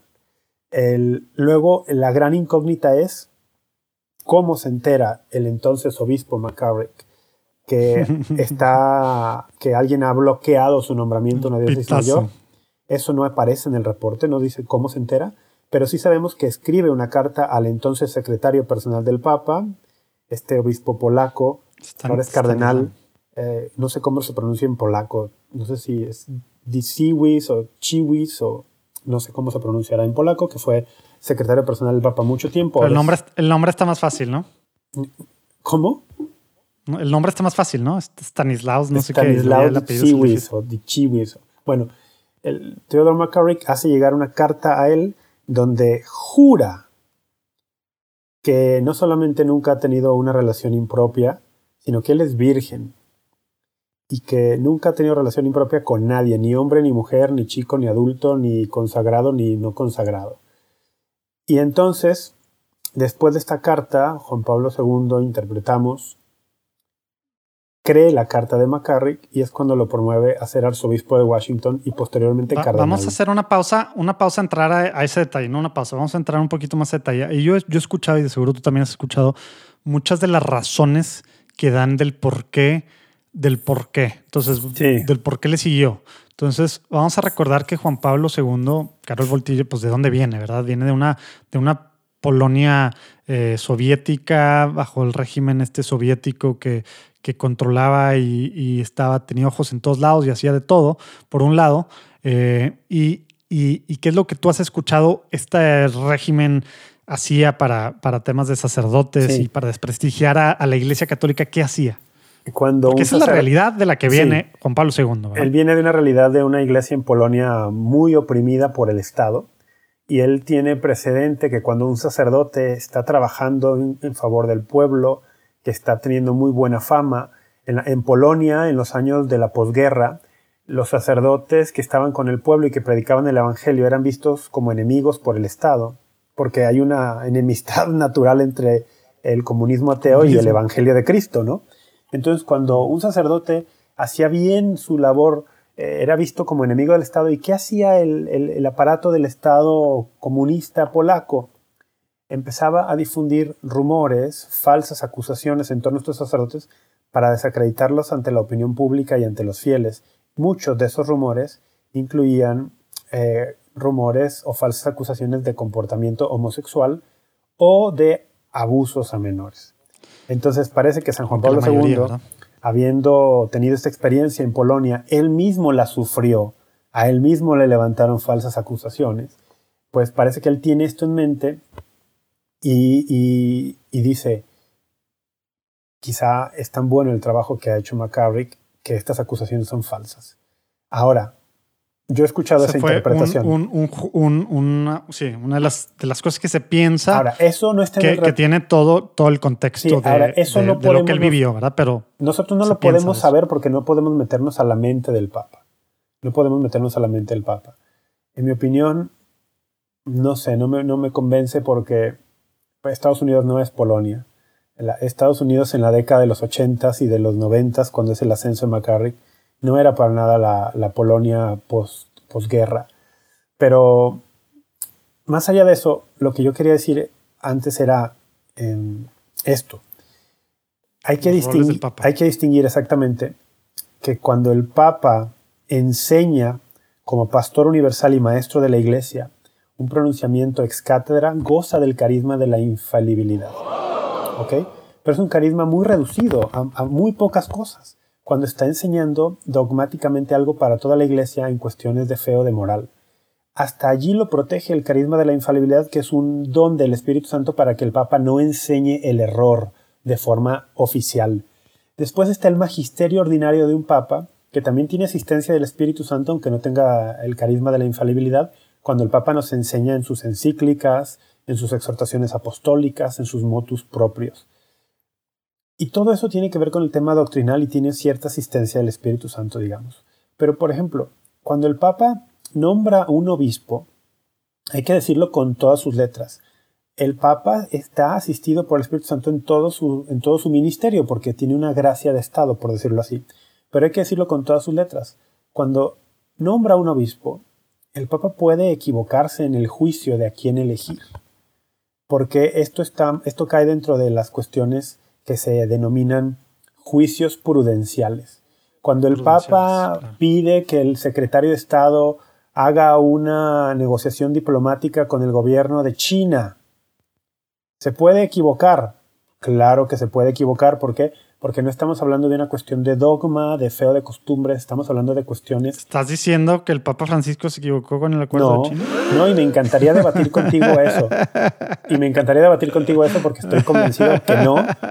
Aunque podría estar equivocado, pero yo estoy convencido que no, pero lo podríamos debatir un día. A lo que voy es que Espérense un próximo episodio para hablar de esto. Deberíamos hacer una lista de todas estas cosas. Deberíamos apuntar todas las que hemos dicho. ¿eh? Sí, anotar todo esto para algún día cumplirlo. El, como, ¿Sabes quién hace eso? escuché que Jimmy Aiken, mi apologista favorito de Catholic Answers en Estados Unidos, que Jimmy Aiken cuando está en, en, un, en un show de Catholic Answers o en su podcast que se llama Jimmy Aiken's Mysterious World, que de pronto él dice, ah, sí, tal tema, y que en ese momento lo anota. Y luego lo cumple, y luego, no sé, 10, 20 programas después, sale el tema y dice, como dije aquel día, aquí estoy, ¿no? bueno, entonces regreso. Lo, lo voy a apuntar regreso. Ya, apunté, ya apunté dos que me acordé. Ok, apunta Medjugorje, apunta esto de China. ya, bueno, regreso. No sabía que se decía Medjugorje. Bueno, se dice como quieran, Medjugorje, Medjugorje, no sé cómo se diga en croata. Entonces, eh, mi punto es, hay que distinguir muy bien, que nuestra audiencia distinga muy bien, que en el nombramiento de obispos, el Papa no actúa solo, hay un gran aparato eh, eclesiástico detrás que lo asiste en esto y que le pueden malinformar por, por descuidos humanos o por mala fe, eso sí puede suceder. O sea, el Papa, el Papa puede ser mal informado eh, por, por, intereses de, muchas personas o también por mala fe o, digo, o por, o por, errores humanos de descuido de la investigación o porque cosas no se sabían. El Papa puede equivocarse al nombrar un obispo sin lugar a dudas. Eh, de hecho, es lo que sucedió. Es lo que sucedió con McCarrick. Eh, ahora, y, eh, eh, fue un error de mala fe del Papa. Eso ya es imposible decir. Yo creo que mi obligación como católico es decir, no hubo mala fe en San Juan Pablo II. No creo que en el reporte haya nada que indique que hubo mala fe de San Juan Pablo II. Eh, aparentemente no. Es una circunstancia súper compleja y bueno, fue un error, sí. Ahora, te meto yo ahí otro tema que he escuchado en estos días, ¿no? ¿Afecta en algo el nombramiento de McCarrick al estatus de Te iba a decir que si juntábamos ese, ese pues tema que iba a ser para el rato, pero, pero júntalo. Pues de una vez, ¿afecta en algo al estatus de santo canonizado que tiene Juan Pablo II el reporte McCarrick? Yo, mi opinión es no, absolutamente no. Porque cuando la iglesia canoniza a alguien, lo que ha visto es en su vida virtudes cristianas vividas en grado heroico. ¿Y cuáles son estas virtudes? La fe, la esperanza, la caridad, celo por las almas, amor por Jesucristo. Yo creo que todo eso es indudable en la vida de San Juan Pablo II. Indudable. Entonces, eh, voy, a seguir haciendo ahí de, de, abogado del diablo. A ver. Metemos aquí en esto mismo lo que dicen, pues a ver, el primer gran tema, digo, gran escándalo que nos tocó muy personalmente a los mexicanos, que también coincide en muchos tiempos y en demasiados rumores e investigaciones y todo, pues fue el del padre Maciel, ¿verdad? Que también agarró mucho, mucho, mucho poder en todos los sentidos, que también está metido el tema de la lana, como acá, ¿verdad? Como tú y yo platicamos hace unos meses o algo. Normalmente los escándalos sexuales están relacionados con escándalos financieros y todo está corrompido ahí, ¿verdad?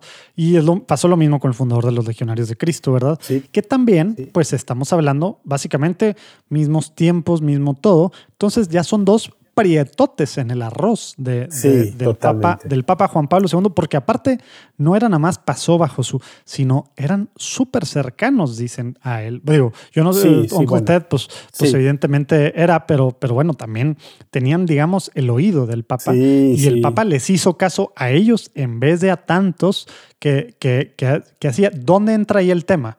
Yo tengo mi respuesta mental porque yo quiero, o sea, yo realmente sí me desilusioné. Yo, yo sentía que el Papa Juan Pablo II era mi abuelito. Yo personalmente, cuando el tema de, del Papa, digo, de, de, Marcial ya se comprobó y todo el rollo así ya después con Benedicto, eh, a mí eh, sí me, sí, sí, digamos, ¿Te empecé a, empecé a, a, como que, híjole, yo, yo lo admiraba casi con un, con un nivel pues así de persona perfecta a este personaje que era mi abuelito y que yo pues, lloré cuando se murió y todo este rollo, ¿verdad? El Papa Juan Pablo II. Entonces, eh, y fue un tema que yo mentalmente me tardé un rato y sabes lo que a mí me, me funcionó. Eh, y que yo creo que es algo que él mismo trató de hacer. Si te pones a pensar, y te lo voy a, ver qué piensas tú, ¿no? Eh, lo que hizo mucho Juan Pablo II fue canonizar a personas normales, ¿verdad? Entonces, a lo mejor estoy stretching it, ¿no? Pero, pero canonizó a, personas muy normales, con vidas, pues, muy normales que nos pudimos identificar. Hasta veíamos ya estas fotos en las beatificaciones, canonizaciones de personas sonriendo, que algo muy extraño, ¿verdad? Como que santos sonriendo, ¿verdad? Todos los santos tenían que estar súper serios en las, las, estampitas y en todos lados, ¿verdad?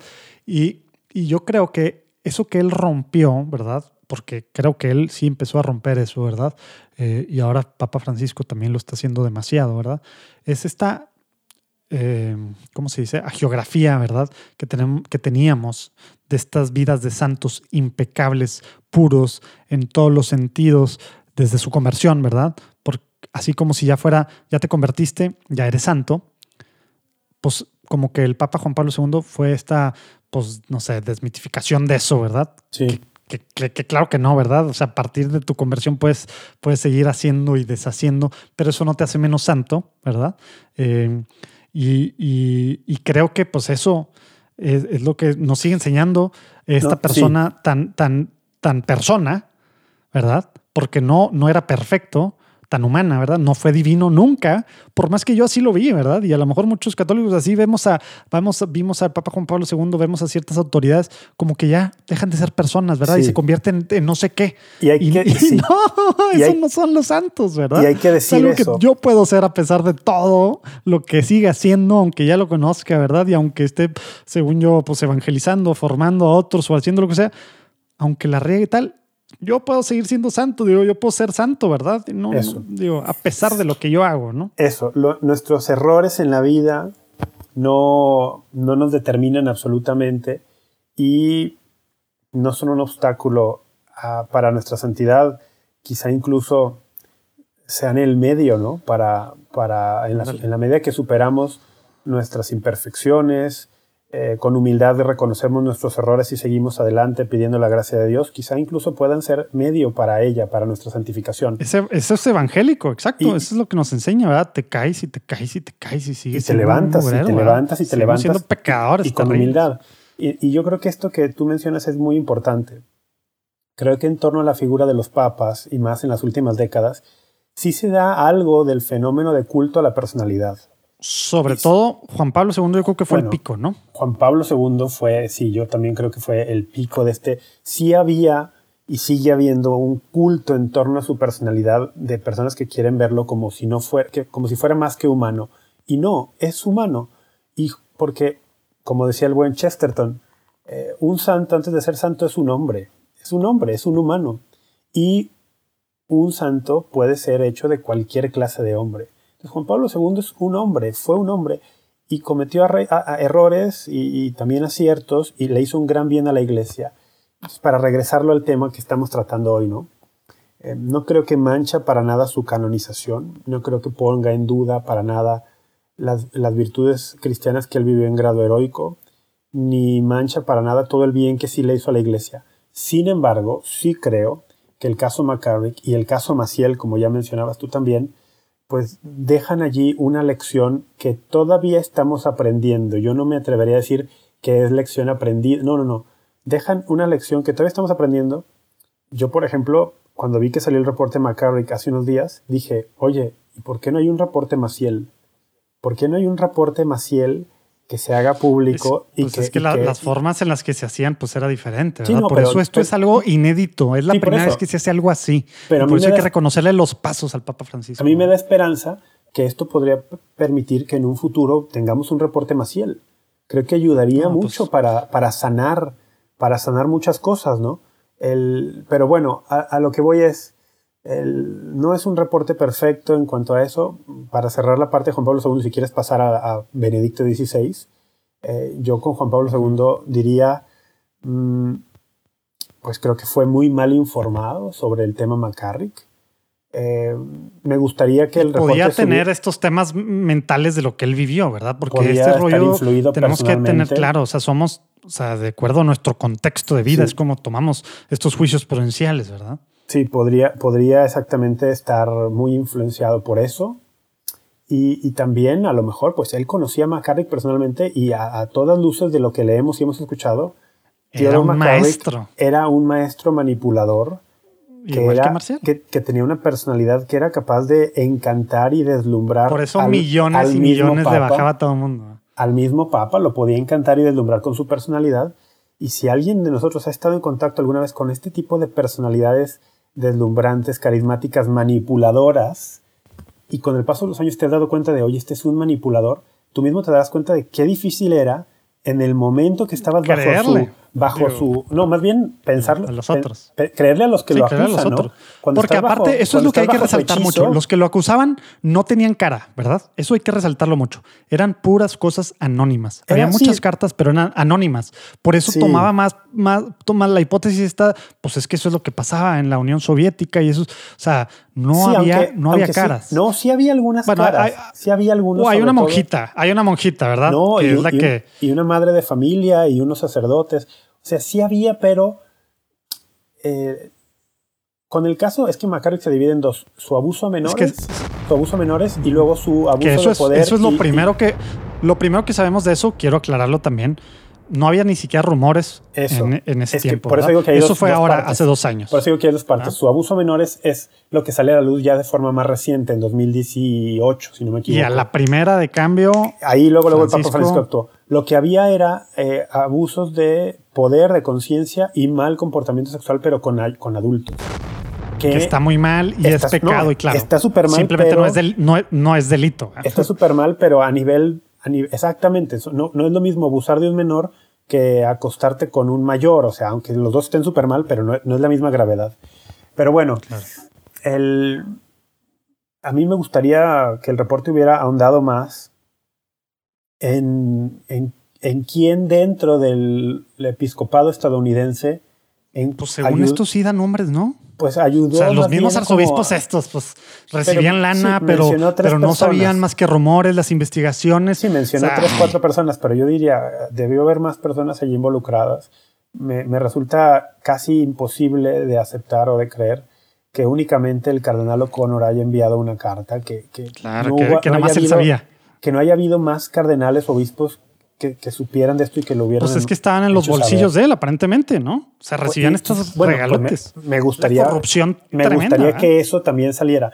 Eh, me gustaría que el reporte de McCarrick diera pie a un reporte sobre las finanzas de McCarrick, porque tenía una fundación, y a quién benefició esa fundación y a quién le daba donativos. Todo eso me gustaría verlo también, ¿no? ¿Qué dice el reporte sobre el Papa Benedicto? Entonces después el tema de, Benedicto, como que ahí es donde ya entra en juego lo que dice Vígano, ¿no? Que, que Benedicto sabía y lo sancionó, cosa que es muy clara el reporte. El reporte no hubo tal sanción. No hay evidencia de una sanción oficial, sino. Que normalmente hubiera, y más, pues que luego ya vi ganó.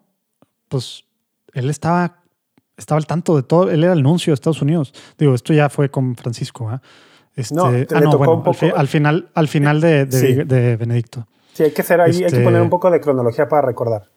Eh, Juan Pablo II muere en 2005. Ahí en ese año es elegido el Papa Benedicto XVI como nuevo Papa. En este entonces el cardenal McCarrick tiene 74 años.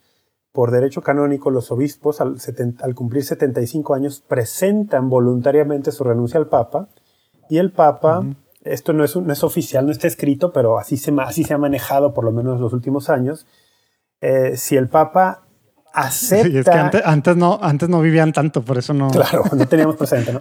Pero parece que si el Papa acepta inmediatamente la renuncia del obispo cuando cumple 75 años y nombra un nuevo obispo, es visto así como, ah, pues ya le urgía un cambio al Papa en esa diócesis, ¿no? Incluso creo que es todavía más notorio cuando antes de cumplir 75 años se nombra un obispo coadjutor, o sea, de en cuanto cumple 75, ah, este va a entrar, ¿no? Aunque también puede ser por causas de salud. mucho últimamente en, Estados, en Estados Unidos ha pasado mucho y, y, se alega causas de salud. Sí, sí, puede ser por salud, ¿no? Entonces, ¿qué sucede? McCarrick tiene 70. Pero no, eso no es tan común, eso no es común en México, ¿estás de acuerdo? Pero en Estados Unidos sí ha sido los últimos años. Sí, es, en, México no es, en México no es tan común. Entonces, McCarrick tiene por allí eh, 75 años eh, cuando es elegido el Papa Benedicto. Presenta la renuncia, todo parece indicar que lo van a dejar dos, tres años más en reconocimiento a su trayectoria. Pero en 2006, cuando apenas tiene un año siendo papa el Papa Benedicto, renuncia a McCarrick. O sea, le toma la renuncia a McCarrick. Y, ahí, sí fue un poco sorpresivo para muchos, ¿no? Porque, oye, ¿cómo? ¿Qué pasó, no? Al parecer, el Papa Benedicto tenía ya, pues, él conocía, bueno, no al parecer, él conocía desde antes de ser Papa, porque él era prefecto de una congregación que es la encargada de investigar los casos de abusos sexuales en los sacerdotes, la Congregación para la Doctrina de la Fe, pues que él había escuchado estos rumores también, que en el 2006 se volvió a escuchar un rumor y dijo, no más, le tomo la renuncia, ya no es arzobispo de Washington. Pero, Pero tampoco había certeza de nada, ¿verdad? No había certeza rumores, de nada. Y, lo que, le daba miedo se supone que era el tema del escándalo. ¿va? Y, aquí, aquí eh, Monseñor Carlos María Vigano, que entonces trabajaba en la Curia Vaticana, todavía no como anuncio en Estados Unidos, él ser anuncio hasta 2011. O sea, pero en 2006 ya trabajaba en la Curia Vaticana, es cuando dice que Benedicto impuso sanciones a McCarrick. Y realmente no, sabemos que hubo como una recomendación de alejarse de la vida pública, dedicarse a la oración y, alejado de todo. Bueno, pero no hubo ninguna sanción formal. Cuando el el nuncio, o, bueno, que fue nuncio, eh, Vígano fue nombrado para hacer nuncio en Estados Unidos fue en el año 2011. Seguía siendo Papa Benedicto XVI. Entonces le van a tocar por allí un par de años de McCarrick como cardenal muy activo. Te, voy a hacer una pausa ahí. A ver. ¿Tú te, has metido, ¿Tú te has metido a conocer un poco la, o estudiar un poco la historia de Vígano? Su biografía y su historia. De o sea, por ejemplo, ahí. El escándalo con sus hermanos y todo eso. Bueno, sí. Y, cuando el Papa Benedicto le pide que sea el, nuncio y todo ese rollo, ¿te has metido? Pues sí, porque, porque la historia de Taylor Marshall y, de muchos de los, pues de los que lo apoyan y lo difunden mucho es que el, este Carlo María Vigano era el mano derecha de, Papa Benedicto. Eso dicen, ¿verdad? Que era el, mano derecha de, de él, que él limpió, que en un año el Banco Vaticano, gracias a él, de tener pérdidas trillonarias casi, pues simplemente por meter mano dura, eh, básicamente lo arregló en un año, ya había números negros, y por ende el Papa Benedicto lo, lo manda como su directamente persona más confiada en el mundo mundial eh, a, Estados Unidos. Eso es lo que dicen. Es el, y ahora, lo que parece que es la realidad, ¿tú te la sabes? Pues por otro lado, más bien parece que la anunciatura en Estados Unidos fue como un castigo diagonal previo de consuelo porque eh, había hecho un muy mal trabajo en la Secretaría de Estado. ¿no? ¿Y, y, y, y, qué fue lo que, sabes tú cuál fue su excusa para, para al principio no ir a la anunciatura o no? Un tema de salud, ¿no? Tema de salud de su hermano. Ah, un tema de salud de su hermano. Tema de Sí, salud de porque su hay que decir hermano. que él lo nombran a Estados Unidos y él no quiere ir, se rehúsa, ¿no? Porque lo ve Exacto, justo, lo ve como una especie de exilio que lo saca de la jugada para ascender más alto.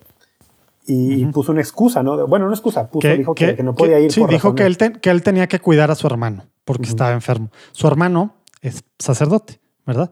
Y su hermano luego dice, no, no es cierto, yo ni me llevo con él. Es más, lo tenía demandado su hermano a Tenemos él una demanda entre nosotros por temas de herencia, ¿no? de, de lana, sí, de lana. Que, y, y, de, y de hecho hace no mucho, creo que dos, bueno, a lo mejor tres años, eh, ganó, el hermano le ganó a Carlos María Vígano Sí. y le debe o le debió haber pagado dos millones de dólares eh, por, por, porque hace cuenta que él se quedó con parte de la herencia que no le correspondía al- eh, completamente y vendió una casa y se hizo de tal. Entonces, pues eso le correspondía también al hermano y el hermano legalmente, juicio civil 100%, pues ganó. Entonces el hermano dice, no, pues ¿cómo que cuidarme a mí?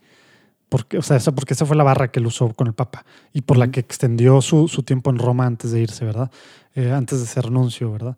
Cosa que, que el mismo hermano dice que no es cierto. ¿ah? Sí, o sea, es, es una figura muy controversial la de Carlo María Vigano, el arzobispo ex nuncio en los Estados Unidos.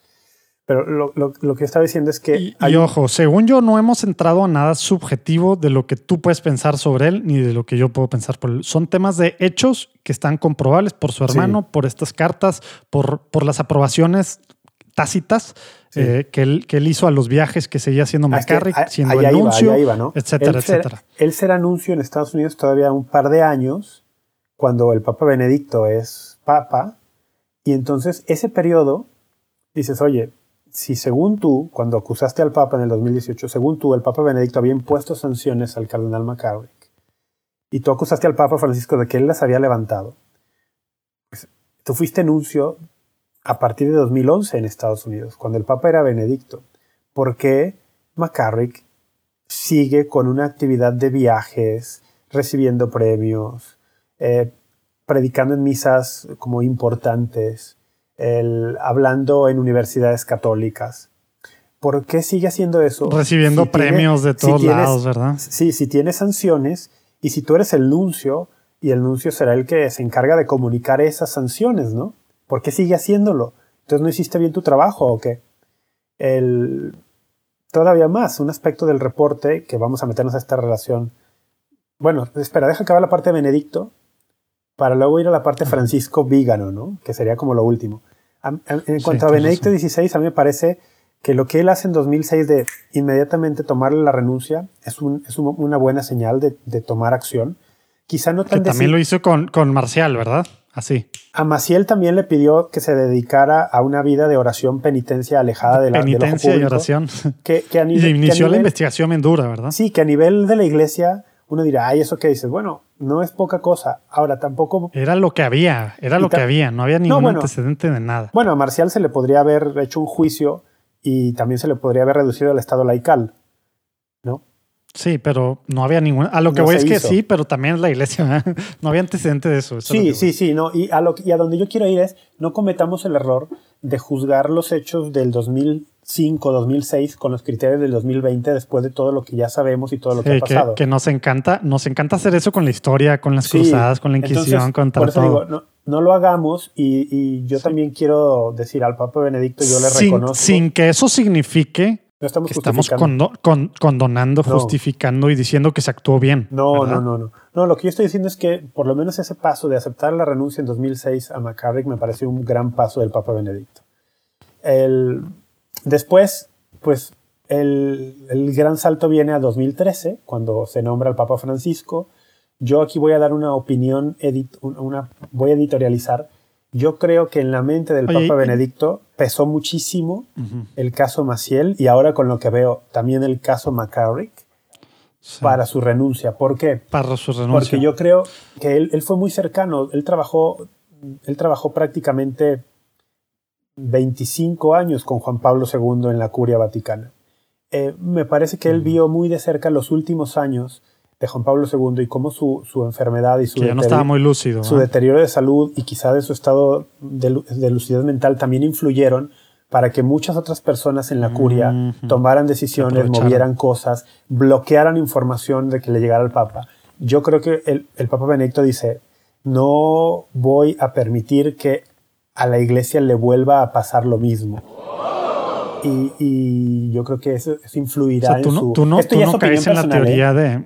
Esto es una Sí, opinión tú, no, tú no caes en la teoría de que, de que fue la causa principal fue el Banco Vaticano.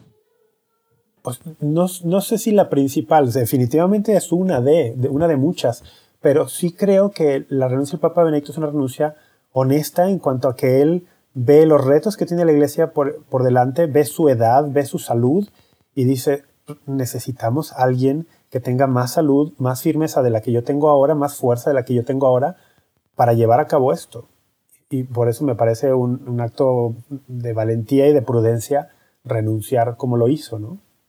Pero ahora con este reporte McCarrick, yo pienso que sí pudo influir mucho el caso McCarrick y el caso Maciel para decir cómo fueron manejados en los últimos años de Juan Pablo II y cómo él no querría que un, un papado, ya que lo tomara muy anciano, quizás disminuido de facultades no solamente físicas, sino también quizá mentales, cómo eso podría perjudicar a la iglesia. Eh, está, entonces- está interesante esa, esa teoría. Entonces, bueno, Que eso es lo que es, ¿verdad? Para los que están escuchando, eso es lo que es. Es la teoría, la, es una hipótesis que Sí, sí, Rafa, sí. ¿verdad? Nada más una idea mía. Entonces llega Y el ahora, año De 2013. los, de los ataques más tremendos de, de todos estos antipapistas que pululan en todos lados son Sí. la carta esta de 7000 cacho de palabras de Vígano cuando estaba en Irlanda el Papa, lo acusa de saber, de saber de las sanciones, saber todo, y lo convierten a él, al Papa Francisco, parte de este lobby gay, ¿verdad? Porque Sí. es una de las agendas que dicen que trae el Papa Francisco. Uno, Sí. le da poder diplomático tremendo en negociaciones muy importantes con Estados Unidos, Cuba, eh, eh, con China. eh, lo vuelve a poner en la mira de todo y lo regresa al poder, al- lo, lo regresa al poder. ¿Qué onda con eso? ¿Qué onda con el Papa Francisco? Sabiendo todo Sí. eso, eh, ¿qué, rollo? Entonces, lo primero que hay que decir es que eh, el, eh, el exnuncio en Estados Unidos, Carlos María Vigano, saca esta carta en el verano de 2018, cuando él ya no es nuncio. Él dejó de ser nuncio en 2016 en Estados Unidos. ¿Por qué esperar dos años más para sacar todo esto? Bueno, él esp- esperó dos años más. La principal acusación... Y, y de hecho fue, salió después de, la, de las notas del New York Times, ¿verdad? No Exactamente. fue antes. aprovechó la conjetura. Sí, eh, qué bueno que dices eso, porque hay que decirlo, en Estados Unidos y por efecto de, imperialismo cultural en otras partes también, eh, hay, un, hay un movimiento católico contra el Papa Francisco que tiene actualmente al exnuncio Vígano como el, como el gran referente. Y, y Qui- entonces... él- Quisiera creerte eso que dices que en Estados Unidos. bueno, es que digo, es en Estados Unidos y tiene influencia en otros lugares por el, por el imperialismo cultural americano, ¿no? Pero ¿a dónde voy con esto? Dicen que eh, Vígano es el gran valiente porque sacó esto a la luz. No, lo sacó a la luz el New York Times.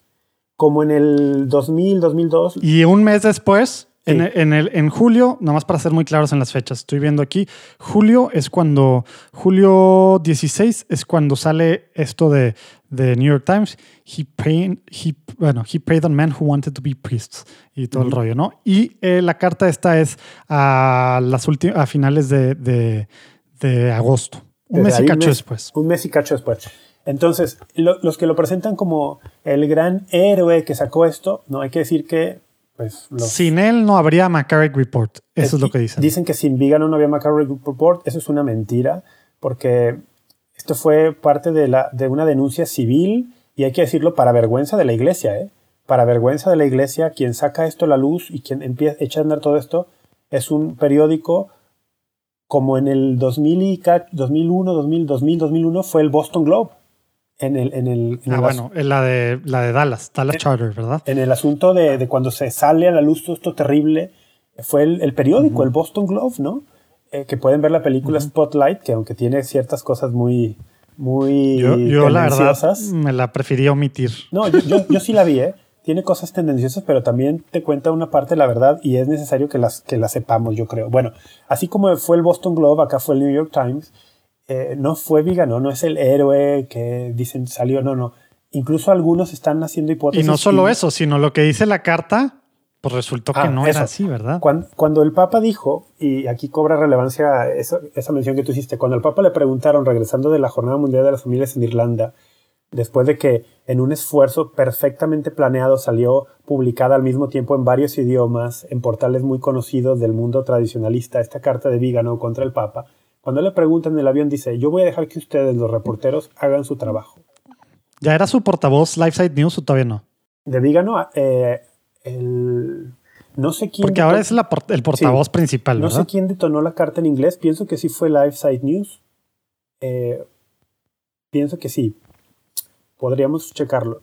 Pero bueno, el punto es, eh, su principal acusación contra el Papa, ¿había sanciones de parte de Benito XVI? Francisco las levantó. Falso. El reporte demuestra que no había sanciones, no había sanciones oficiales. Y por lo tanto, Francisco no las pudo levantar Y- porque no existían. No había tal Y, cosa como y una por eso, siendo levantar. él, siendo él nuncio, no le dijo nada a, a Y McCarrick. eso explica por qué él, siendo nuncio en Estados Unidos de 2011 a 2016, nunca le dijo nada a Cardenal McCarrick para ponerle un alto. Y sí sus estaba enterado viajes. de todos los viajes, ¿verdad? Entonces, enterado de deja- todo. Hay, hay deja- todo detalle, todo. Incluso esto deja muy mal parado al, a- al exnuncio Vígano, ¿no? Si de verdad existía esto, pues no hay registro. Pero si hubiera existido aún sin registro, ¿por qué tú no hiciste nada? ¿Por qué no le pusiste un alto? Eso lo va dejando muy mal parado. Otra Y, cosa y lo que, él deja- dice que había muchas cartas, que él había muchas cartas que él dice que no, y ahora pues no aparecen las cartas. ¿no? Y luego, lo que lo deja muy mal parado también es el, el reporte muestra cómo un sacerdote que mantuvo relaciones sexuales ya adulto él con, con Theodore McCarrick, de los que denunció.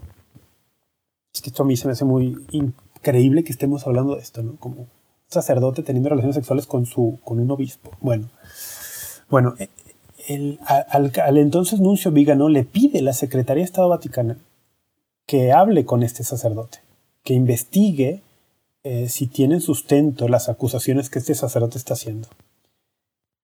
Y el reporte muestra que Vígano, el exnuncio, no busca a este sacerdote, no investiga este tema. Entonces, ¿de dónde me sacas que este es el gran héroe de la historia? Se le dio un encargo de investigar una acusación creíble de un sacerdote y no lo hizo. De ahí que empiece a surgir entre algunos especialistas otra hipótesis. Vígano, en el 2018, con su carta inflamatoria contra el Papa, lo que está haciendo es desviar la atención de su mal praxis en este caso. Se está buscando defender. Y como sabe que hay un movimiento contra el Papa Francisco, sabía lo que venía, que él estaba involucrado de alguna forma en, el, en, Cu- en cuando, esto. cuando salen las notas del New York Times, dice esto va a desencadenar una investigación que me va a dejar muy mal parado, voy a adelantarme un par de movimientos en el tablero. Sabe que hay un movimiento en Estados Unidos contra el Papa Francisco que él lo puede capitalizar y lo empieza a utilizar. Mira, te O voy sea, a... tú, tú eres de esa teoría, tú la compras, esa teoría. La compro y déjate digo, te voy a leer un tuit de Juan Carlos Cruz. ¿Sabes quién es Juan Carlos ¿Quién es- Cruz? ¿Quién es ese? Juan Carlos Cruz es No, un sobreviviente. Me gusta que eh, cuando he Ah, estado leyendo ¿Una mucho víctima Unidos- sobreviviente de abuso? Sí, pero sabes que me gusta la palabra sobreviviente más que víctima, porque al menos escuché a alguien que decía, si son víctimas de abuso sexual y es terrible, Bueno, dice, pero hay que decirles Bishop Barron dice eso. ¿no? sobrevivientes, ¿no? O sea, sobrevivientes. Bueno, Sí, Bishop Barron es el que dice eso. Juan Carlos Cruz fue sobreviviente de un caso terrible en Chile, de este también, de, de este obispo. Ah, que Chile ha de estado este tremendo. fundador ¿no? terrible, que Chile es otro caso de cómo el Papa fue mal informado, al grado que todos los obispos chilenos, eh, cuando el Papa dijo, ¿qué onda? ¿Qué pasó acá? La, ren- la renuncia, todos, todos le presentaron la renuncia el mismo día al Papa y admitiendo, sí, le informamos mal. Y, y esto es una prueba de cómo el Papa se puede equivocar, se, se equivocó nombrando al obispo Barros, pero porque tenía información equivocada, porque el Papa dijo, pues no tengo evidencia en la mano, le dijo a los reporteros en la cara. Y cuando todo salió, ah, oigan, sí había evidencia. El Papa dice, porque yo no la tenía. Los obispos dicen, pues perdón, nos equivocamos, renuncian todos. Y el Papa quita al obispo. O sea, se puede equivocar, pero es un Papa dispuesto a rectificar los errores en cuanto los ve que sucedieron. Bueno, Juan Carlos Cruz es un sobreviviente de abuso sexual muy conocido. Y, y es un tuit, ¿eh? no es un statement, pero es un tuit que, que dice mucho. Fíjate, está en ¿De qué fecha es? Es de hace cinco días, debe ser del un día después de que salió el reporte, 11 de noviembre quizá. Ok. Lo, lo voy a tratar de traducir porque está en inglés. Dice, como un sobreviviente, eh, sigo estando profundamente eh, triste y disgusted. ¿Qué es eso? Es como, como, como que me da asco, ¿no? No es asco, pero sí, esas. sí, a disgusto Pues sí. total, eh, terriblemente, inco- eh, sí, eso, a disgusto total y, y triste después de leer el, el reporte McCarrick. Dice, solamente puedo imaginarme eh, por lo que los sobrevivientes pasaron. Dice, cómo los obispos los ignoraron y encubrieron esto. Y cómo Vígano y otros buscaron avanzar sus agendas utilizando a los sobrevivientes como excusa. Híjole. Acá tenemos un sobreviviente Yo, yo no había escuchado esa teoría. o o sea, acá tenemos un sobreviviente que no, no es sobreviviente de los abusos de McCarrick, pero él, eh, eh, o sea, hay, hay en todas las tragedias de los abusos, pues eh, un terrible, terrible común denominador es que a las, a, los, a las víctimas, a los sobrevivientes, no se les escuchaba. No se les escuchaba. se les hacía Qué menos. lástima que Se les hacía menos. vamos más de una hora y media. Sí, sí, Pero bueno, ese, bueno, ese tema podríamos entrar y hay que entrar mucho detalle después. Clericalismo. eso. ¿ah? En- el- no, no se les escuchaba, se encubría, se les hacía menos a los sobrevivientes que tenían la valentía de salir a decir esto, incluso a veces muchos años después. Con todo lo que eso implicaba para su persona, ¿verdad? No, pues es destruirles la carrera y además de todo lo que ya personalmente les costó. Pero esta es gente que, que se sobrepone, hay que también decirlo, muchos sobrevivientes eh, llevan de por vida marcas eh, que, le- que Claro. resultarán, bueno, Terrible. terrible. Pero este hombre dice, dice, me disgusta, me, me entristece el, el encubrimiento y gente como Vígano que ha utilizado a los sobrevivientes como excusa para avanzar su agenda. Eh, o sea, hay gente, es terrible, han usado un tema tan, tan horrible, tan delicado como el de, el de que ha, ha habido gente que fue abusada por sacerdotes, lo han usado para una agenda política, personal o contra el. Papa. Eso es lo que está diciendo este hombre que es un sobreviviente de abuso. Entonces, o sea, vamos, yo no le tenía nada de simpatía a Vígano, nada. Respeto su, su ordenación episcopal, es un obispo de la Iglesia Católica, sin jurisdicción y que además, mientras más se aleja del Papa, menos poder y autoridad tiene de nada, porque un obispo, dice el catecismo, si no está Bueno, eh, en pero de- comunión con el... de facto con el- sí, ¿verdad? Sí, sí, o sea, pero dice, si no estás en comunión con el Papa, pues tu autoridad para enseñar es nula. Eh, pero el punto es, respeto su, eh, su investidura episcopal. No le tenía ninguna simpatía personal. Pero después de ver el reporte y después de escuchar opiniones como esta que dicen, están usando a los sobrevivientes, están usando el tema súper horrible de los abusos para avanzar una agenda personal, para una venganza personal, eso ah, es como decir, mira, Carlos María Vigano, no te tenía ninguna simpatía, caray, ahora menos. Ahora menos. Y creo que eso me obliga, en conciencia cristiana católica, a orar más por él, ¿verdad? Me, me obliga a orar más por él. Pues voy a tener que hacerlo, voy a tener que orar más por él, porque, porque me parece que ha usado el tema de los abusos para una agenda de venganza contra el Papa y contra la Curia Vaticana y, y- y para, y para dividir a la Iglesia. Oye, yo quisiera, ya se nos fue demasiado tiempo, pero quiero cerrar con dos temas. Uno, eh, algo que decía ese mismo día, ese mismo día que se publicó, el 10 de noviembre, el, el Vigano publicó una carta que pues todo era, toda era mentira, ¿verdad? Que, que al final se convertía esto en el Vigano Report.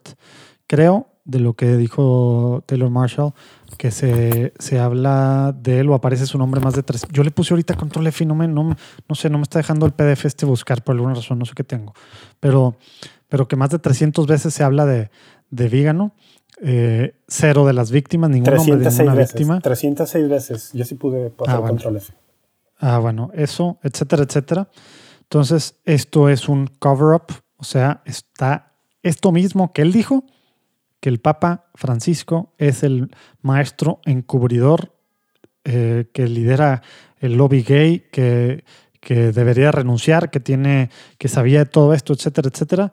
Pues algo que platicamos fuera del aire antes tú y yo, de cualquier momento que se sacan evidencias, y no estamos hablando de este tema, estamos hablando de otros temas, pero de cualquier momento que, a estos antipapistas se les saca evidencia de algún tema, luego, luego el tema es victimizarse y eso demuestra más, sin evidencia de su lado, porque nunca ha enseñado ninguna carta, ni, ni él, que él trató de hacer algo contra, contra McCarrick en el 2011 al 2013, ni, ni nada, no ha, no, mostrado nunca ninguna evidencia, ¿verdad? Eh, pero el hecho de que el reporte diga tantas cosas con mucha evidencia, pues lo que hace es victimizarlo más y él dice puras mentiras, todo tendencioso, etcétera, etcétera. Eh, y muchos que no están contentos con el McCary Report porque piensan que le faltan muchas cosas, pues están diciendo, tienes razón, Vígano. Mira. ¿Qué dices tú de eso? ¿Qué, es lo que causa en esto? Sí le faltan cosas, pero tú lo dijiste hace rato, es el primero, esto es sin precedentes. La iglesia nunca se había abierto o nunca había abierto al público, esto está publicado en la página oficial del Vaticano en inglés y en italiano, cualquiera lo puede consultar. Una cosa que tiene correspondencia interna y secreta de la Santa Sede durante 40, 50 años.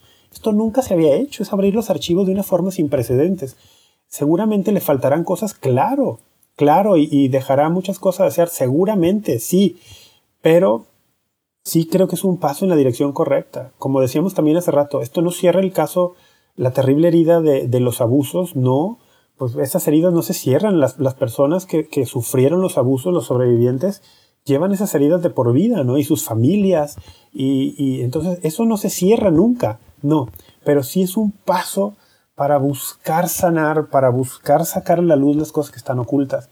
Entonces, cuando yo creo que este reporte lo que nos deja ver, y aún antes del reporte ya lo sabíamos, que de todos los papas involucrados en, el terrible caso McCarrick, pues el, que tomó acciones más decisivas e inmediatas en cuanto hubo acusaciones creíbles fue el Papa Francisco.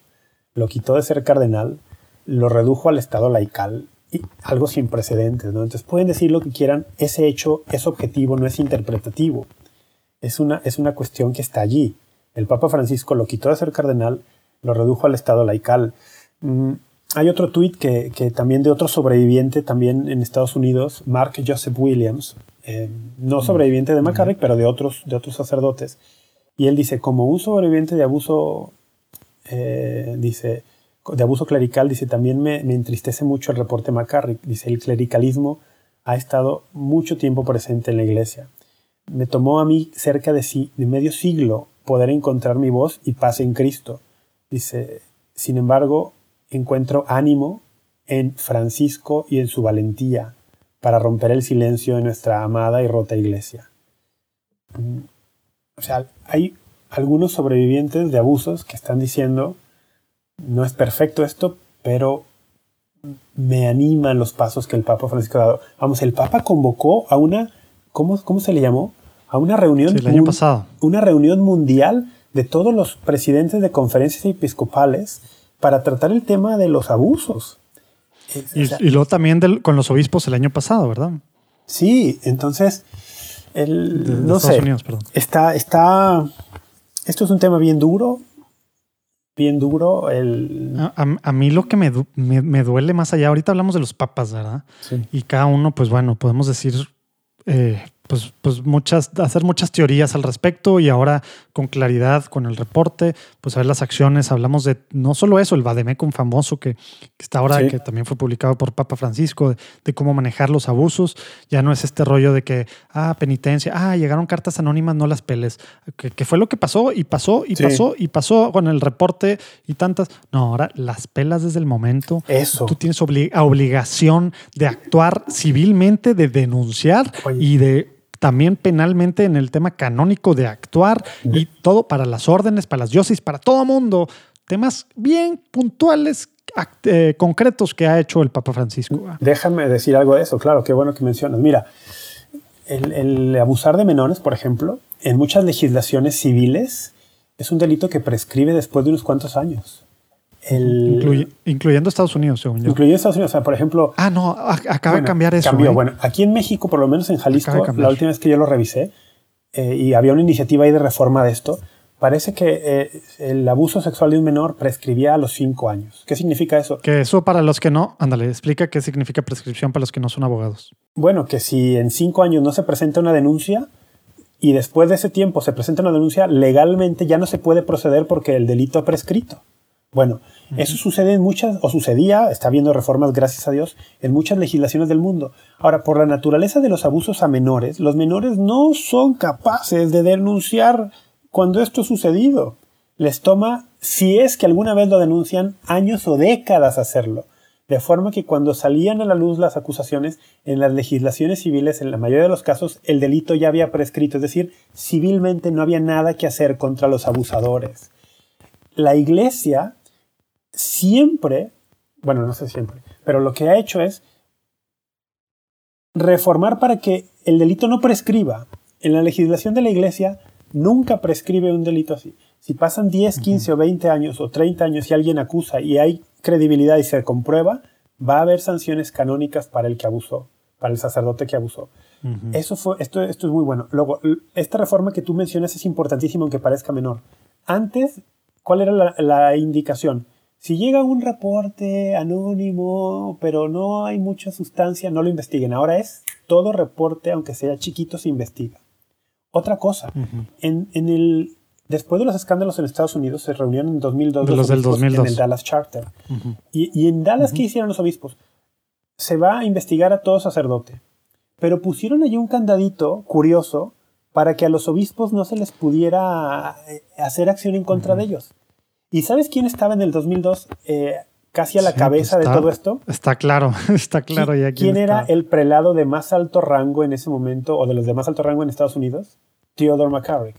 Que, que- que eso de- del- del 2002, yo lo que he escuchado de medios católicos para un lado y para el otro, o sea, conservadores y liberales, el, el- la, la, digamos, la, ¿cómo se- la separación entre sacerdotes y laicos para con los obispos por el manejo de muchas cosas, aunque se pusieron muchas cosas en práctica, Sí, sí, sí. y se cree que, que han cambiado muchas cosas, precisamente que antes nada más se les movía de una diócesis a otra y, y estas cosas que, que también en México no, no ha salido porque aquí tenemos otra cultura más clericalista todavía, pero, pero híjole, bueno, no quiero entrar a suposiciones de cosas, pero, pero eh, en Estados Unidos el- los obispos tienen una credibilidad que ha que los, las últimas dos décadas por los suelos, ¿verdad? los suelos, con sí. sacerdotes, con los sacerdotes, por el manejo de cosas que ellos mismos, muchos sacerdotes, pues acá vemos, eran los que se quejaban, los que tal, los cardenales, pues resulta que o los arzobispos, pues estaban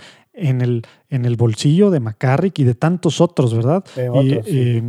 y, y- y al final, pues, pues claro que no los pelaron, ¿verdad? Entonces, a mí, y regresando a lo que yo empecé a decir hace rato, que por más que el Papa Francisco está claro lo que ha hecho, me da el tema institucional, curia, eh, obispos, la corrupción que hay humana, que, que, que, pues decíamos hace meses y ahora pues acá se comprueba el tema financiero, que, que se solapa cualquier cantidad de cosas, ¿verdad? Eh, en este tema, pues bueno, hasta abusos de menores, ¿verdad? Algo tan terrible porque, porque claro que no es, a mí me, me choca, y no sé si tú lo hagas, ¿verdad? Pero a mí me choca cuando, cuando en un debate del tema de los abusos alguien saca, ah, pero es que los sacerdotes, es que los obispos en porcentaje abusan menos que protestantes, que los maestros. No, eso es Ah, me, me enoja No, no. cañón, porque la responsabilidad, por eso que era en el infierno de Dante, ¿verdad? El nivel más podrido es para el Papa y los obispos y demás, los que hacen mal uso de, terrible. de Tenían más responsabilidad, tenían más responsabilidad. responsabilidad en todo el sentido espiritual que eso significa, ¿verdad? Obviamente el maestro tiene mucha responsabilidad moral, ¿verdad? Eh, pero un obispo, eh, hijo eso, o sea, Sí, sí. todo el, lo que, que se callaron, Sí. todas estas cosas, terrible. Y, y son pasos que se están dando. Yo no creo que esto ya haya cambiado, pero creo que se ha cambiado mucho los últimos, pues sí, 18 años. Y bueno, desde que pasó lo de. Marcial y sobre todo estos últimos 8 años, ¿verdad? Con, con el Papa y demás. Pero híjole, tenemos mucho mugrero institucional que limpiar, que Sí. ahí vamos a dejarla para la próxima, que al menos me toque a mí, de hablar sobre el tema divino de la iglesia y la iglesia de los humanos y cómo saber diferenciar esto y no caer en esta guerra contra, contra la iglesia y etcétera, etcétera, ¿no?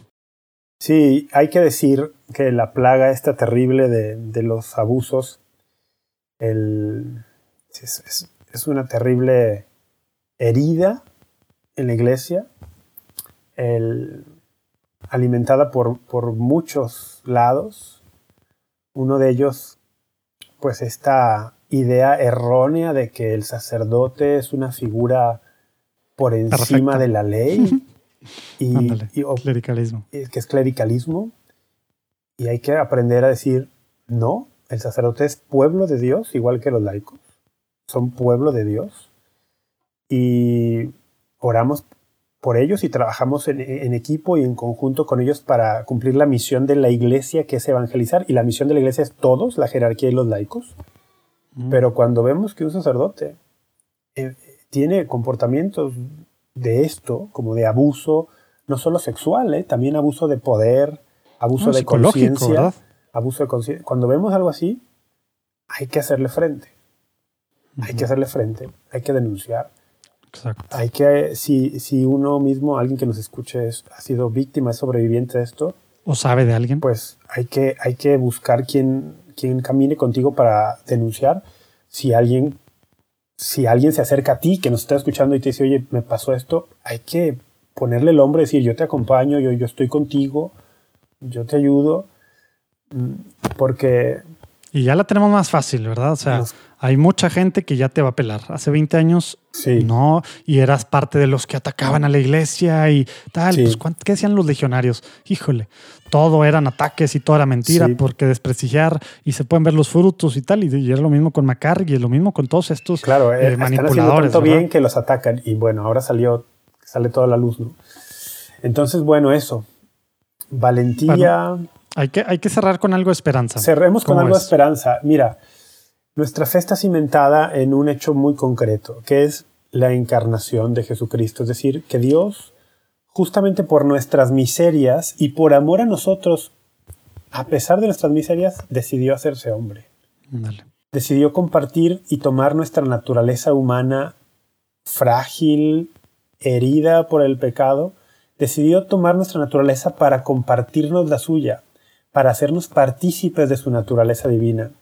Lo único que puede ayudarnos a sanar esta y cualquier otra herida en la iglesia y a nivel personal y en el mundo es Jesucristo, la gracia, la naturaleza divina que, de la cual somos hechos partícipes en la fe, en los sacramentos. ese es el cimiento de nuestra fe. Ni siquiera, eh, ni siquiera nuestra fe está puesta en un hombre, ¿no? Como en el Papa Francisco, por más reformas que esté emprendiendo, como nuestra fe no estaba cimentada en el Papa Benedicto, como nuestra fe no estaba cimentada en San Juan Pablo II, les reverenciamos, los respetamos, seguimos la dirección por la cual gobiernan a la Iglesia, sí que lo hacemos, claro que sí. Pero nuestra fe está en Jesucristo, en su poder divino, en comunión, claro, con el Papa y con los obispos, pero vayamos, digamos, yo cerraría con esto, vayamos a la fuente de la misericordia. Ándale. Porque todos necesitamos misericordia. Todos somos pecadores. Todos hemos cometido o somos capaces de cometer pecados terribles. Pidamos misericordia a Dios. Dios nos la da y llevemos la misericordia al mundo. Yo diría eso. Ándale, muy bien. Oye, bueno, pues sí, para cerrar ahí está. Después vamos a entrar más a detalles a esto eh, de, la parte humana, digamos, de la iglesia. Pero también, como signo de esperanza, pues esto es un súper avance, como hemos dicho. Es terrible lo que está desenmascarando, pero pues está bien trayendo a la luz pues muchas terribles cosas que han pasado, que se han encubierto en, en la iglesia y, y, de todos lados. Entonces, esto es signo de esperanza, la parte humana, institucional de la iglesia, que desde los apóstoles vemos, desde los hechos, ¿verdad? Y las cartas vemos que había desastres, pues bueno, se está haciendo desde la cabeza, se está, ah, se está caminando hacia, hacia uno mover a la luz, pero hacia que ya obviamente la, naturaleza caída humana va a seguir siempre y siempre van a poder hacer y deshacer los que estemos, seamos partes de la iglesia, pero que, que institucionalmente no se solapen estas, estos delitos y estos pecados tan terribles que tan mal hacen, que neta a mí me enoja, pero dentro del enojo que yo tengo por, por ver estas cosas de McCarrick, me da algo de esperanza lo que ha hecho el Papa Francisco, ¿verdad? Y las cosas que se están moviendo. Entonces, bueno, después entraremos más a detalle. Esperemos que no haya sido demasiado duro este episodio. Largo sí lo fue, Larguísimo. Oye, eh, también decir que el Papa Francisco mismo, porque no quisiera que quedara esto como una sombra allí, el Papa Francisco mismo ha dicho que esta reforma que él ha emprendido para buscar eh, limpiar esta lacra de los abusos, dice, esto lo empezó Benedicto XVI. Ah, claro, por eso el tema de Marcial y el tema de McCarry. Yo lo estoy continuando. Que, aunque no fueron sanciones. No, pero y, las investigaciones abiertas y, y, sanciones a muchísimos sacerdotes y muchas cosas las empezó Benedicto XVI. Entonces hay que darle ese crédito, claro. Claro, claro, claro. que, no se, que, no se nos quedara ahí, perdón. Sí. Bueno, pues oigan, nos vemos en dos jueves. Eh, ya vamos a estar en Malnadviento, yo creo, ¿verdad? Entonces, bueno, ahí a ver, qué, a ver qué sale, porque estamos en las últimas del tiempo ordinario, pero bueno. Dios los bendiga. Abajo ponemos el link de todos modos. Eh, y ya no platicamos de ningún podcast de Juan Diego Network. Pero bueno, pues ahí lo, ahí ponemos ahí abajo algunos links de otros podcasts que están hablando de cosas padres. Al igual podemos ir de teología para millennials, de la respuesta es el amor y de salir de dudas y para que. Y bueno, pues si alguien quiere oír por qué Rafa Piña tomó platicando en católico esta semana, también ponemos ahí el, el episodio con Manu Casting. Dios los bendiga. Salud. Nos vemos, Rafa. Nos vemos aquí.